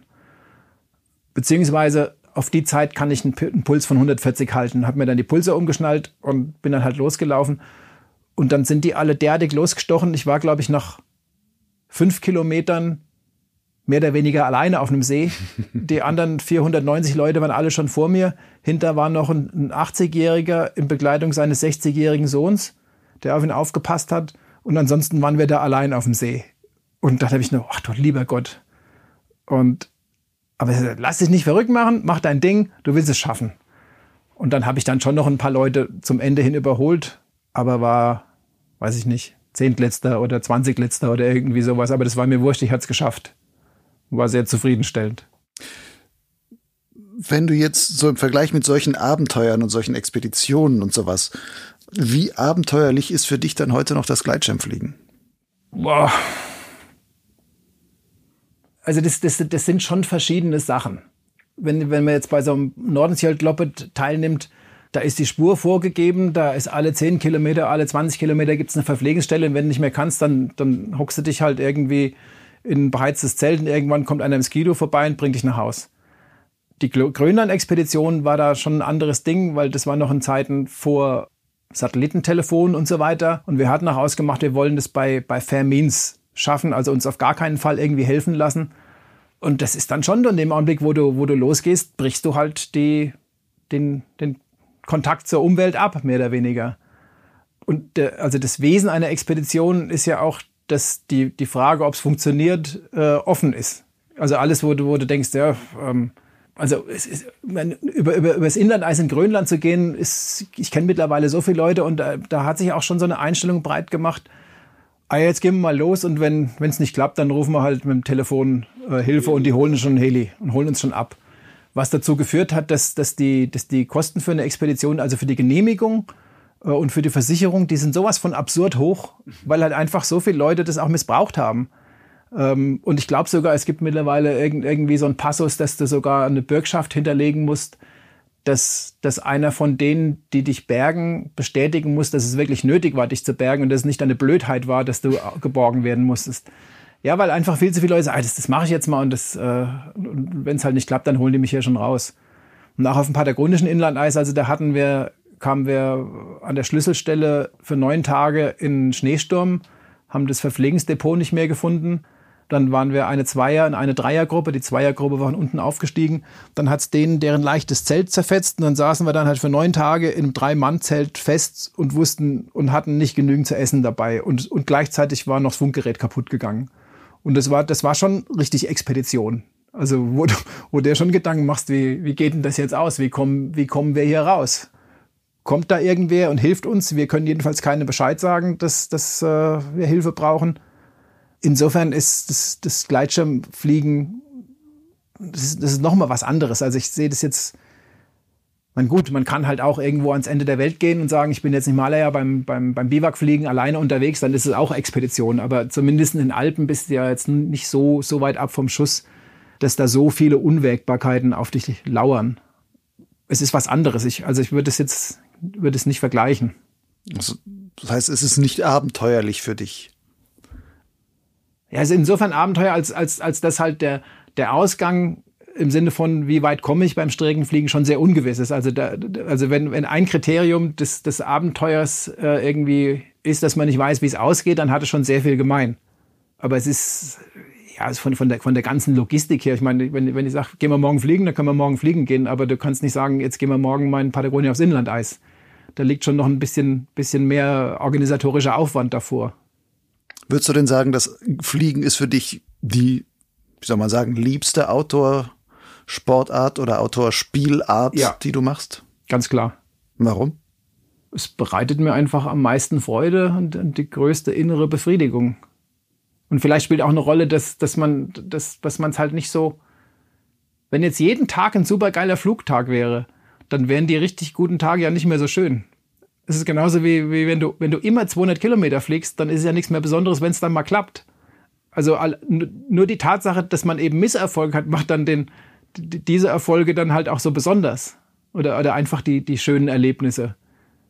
Die ungewöhnlichen Flüge. Also auch ein, was mir auch war vor vier oder fünf Jahren, dass ich abends spät an der Kampenwand gestartet bin, dachte, es wird jetzt nur noch so ein Abendabgleiter. Mit der letzten Bahn hochgefahren, gestartet, flieg raus und dann war halt so Magic Air. Und dann hat's einfach getragen. Also ohne Gewittergefahr, sonst irgendwas, war ein wunderschöner Sommertag die Schatten schon lang und ich bin ohne Höhe zu, zu verlieren nach Prien geflogen, also zum Chiemsee raus und wieder zurück und kam mit der gleichen Höhe an.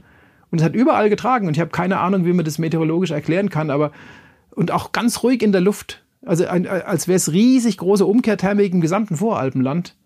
Ähm, aber egal, wo ich hingeflogen bin, ist es auch nirgends runtergegangen. Es, war, es hat einfach getragen, als hätte ich einen unsichtbaren Motor. und das, also, das fand ich ein ganz, ganz irres Erlebnis. Das heißt, das Reizvolle beim Gleitschirmfliegen ist für dich auch, dass du sagst, du kannst es nicht vorhersehen, welches Erlebnis du letzten Endes haben wirst. Absolut. Also die, die, dass sich kein Flug gleicht, das, Und auch, dass man immer noch dazulernt. Das, das hört ja gar nicht auf. Also man, man, man weiß auch mehr und, und, und ich habe den Eindruck, je mehr ich weiß, desto, desto mehr weiß ich auch, dass ich nicht weiß. Also es ist noch unendlich viel, was, was ich lernen kann. Und das ist ja auch irgendwie cool. Mhm. Gibt es irgendwie einen reizvollen Flug oder eine besondere Technik oder sonst etwas, wo du sagen, das würde ich gerne noch machen oder lernen in Bezug auf Gleitschirmfliegen? Also es gibt einige Fluggebiete, wo ich gerne mal einfach fliegen würde, also in, in Kombination mit, mit dem Reisen. Also Reisen ist auch eine ganz große Passion von mir. Also ich würde gerne mal dann nach, nach Bir, in indischen Himalaya, da war ich noch nicht. Aber dann noch, äh, es gibt endlos viele Gegenden, wo ich gerne mal zum Fliegen hingehen würde. Und so an Zielen vor der Haustür die Runde um den Chiemsee mal zuzumachen. Da fehlen mir leider acht Kilometer, also ich habe schon fast geschafft. Aber zu ist erst, wenn es richtig zu ist. Dann haben wir noch ein Haus in Osttirol. Von hier zu Hause mal nach Osttirol zu fliegen oder, oder zurück. Oder am besten an einem Tag hin, am nächsten Tag zurück. Wie weit wäre das als Strecke? Nicht so weit. Es muss halt am Alpenhauptkamm passen. Also, das ist kurz vor Lienz. Weiß ich nicht, Luftlinie. Das ist nicht so weit. 100, 120 Kilometer vielleicht. Also ich kann es ja nicht genau sagen. Auf jeden Fall, was, was, was, was machbar ist, jetzt kein, kein absurder Traum. Ja, das sind so die beiden konkreten Dinge vor der Haustür sozusagen, wo ich sage, das, das würde ich gerne mal machen. Das heißt, sind auch, sind auch so Ziele, die dich noch motivieren können, wo du sagst, okay, die 200 hast du dann irgendwann mal geschafft gehabt und die noch groß zu toppen klappt dann vielleicht nicht mehr, aber wo du sagst, okay, so diese kleineren Sachen wie Chiemsee-Runde ganz zu Ende machen oder nach Osttirol fliegen und auch wieder zurück. Das wäre noch etwas. Ja, also ich, ich würde jetzt nicht sagen, dass, dass, dass ich keine Chance habe, irgendwann meine 218 oder was es war zu toppen. Wenn es der richtige Tag ist und es passt, dann, dann ist es vielleicht schon drin. Und das würde ich auch gerne, aber ich bin jetzt nicht bereit, irgendwie da mich deswegen in Gefahr zu begeben. Also ich bin, bin sehr stolz darauf, dass ich, dass ich gut Nein sagen kann. Also nicht nur, was hatten wir vorhin ja schon mal, nicht nur beim Starten, sondern auch in der Luft.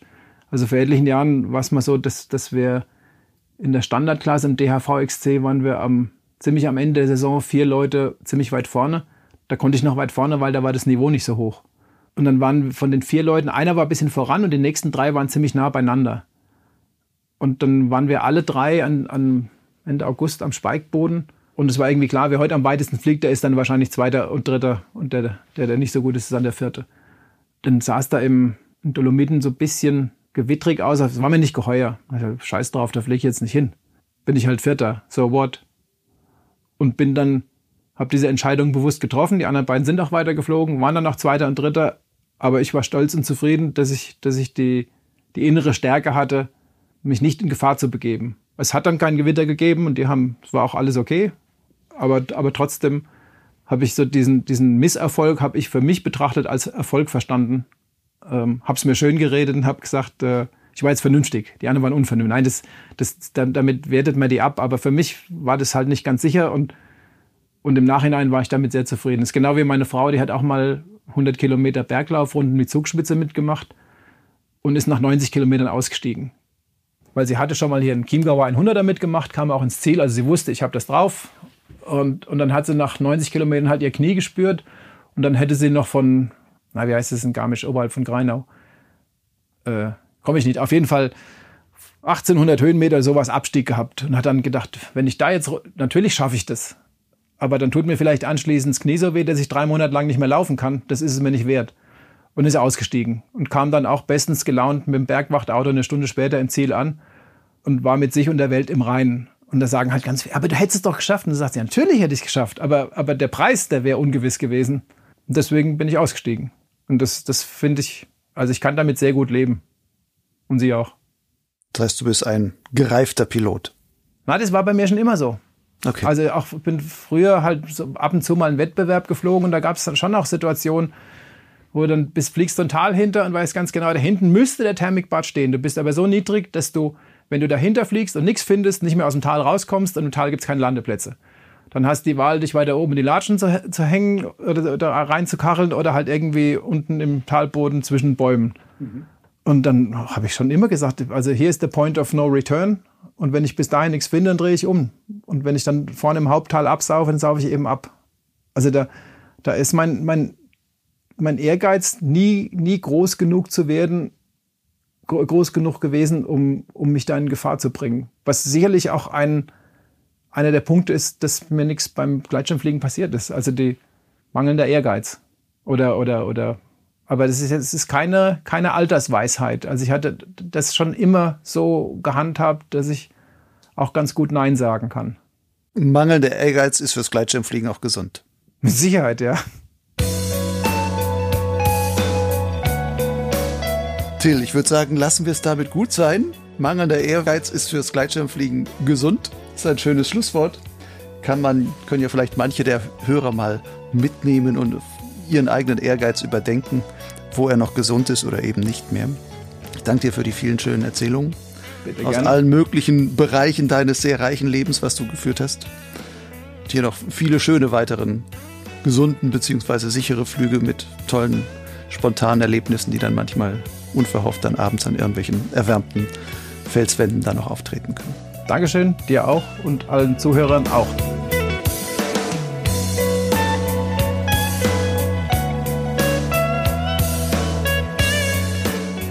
Das war die Folge Nummer 65 von Potsglitz mit Till Gottbrat im Gespräch mit Lucian Haas. Wenn du noch mehr über das Nova Pilotenteam und einige andere von Tills Projekten erfahren willst, dann blicke mal in die Show Notes zu dieser Folge im Blog Lugleitz. Dort habe ich eine Reihe von weiterführenden Links zusammengestellt. Den Gleitschirm-Blog Lugleitz, zu dem Potsglitz gehört, findest du im Netz unter lugleitz.blogspot.com. Lugleitz schreibt sich L-U-G-L-I-D-Z. Willst du noch mehr interessante Geschichten aus dem Kosmos des Gleitschirmfliegens hören? Auf Lugleitz und Soundcloud sowie bekannten Audiokatalogen wie Spotify, iTunes, Google Podcasts etc findest du bereits mehr als 60 Stunden Talk über die verschiedensten Aspekte der Gleitschirmfliegerei. Ein Tipp, du kannst Potsglitz auch gleich im Podcatcher deiner Wahl abonnieren. Potsglitz und Lugleitz sind übrigens völlig werbefrei. Dennoch muss ich meine Arbeit daran irgendwie finanzieren, damit ich auch in Zukunft immer wieder neue Inhalte liefern kann. Wenn du dich als Hörer und Leser von mir gut informiert oder auch gut unterhalten fühlst, dann würde ich mich freuen, wenn du zuweilen etwas zurückgibst, als Förderer. Dein einmaliger oder auch wiederkehrender Förderbeitrag liegt ganz in deinem Ermessen. Anders gesagt, du darfst geben, so viel du willst. Wer sich nicht entscheiden kann, dem mache ich einen unverbindlichen Vorschlag. Wie wäre es mit einem Euro pro Podcast-Folge und zwei Euro pro Lesemonat auf Lugleitz? Natürlich kannst du gerne erst ein paar Folgen hören und über Monate hinweg Lugleitz lesen und dann einen gesammelten Förderbeitrag leisten. Zahlungen sind ganz einfach per PayPal oder Banküberweisung möglich. Alle nötigen Daten findest du auf meinem Blog Lugleitz und zwar dort auf der Seite Fördern. Bis zum nächsten Mal. Ciao.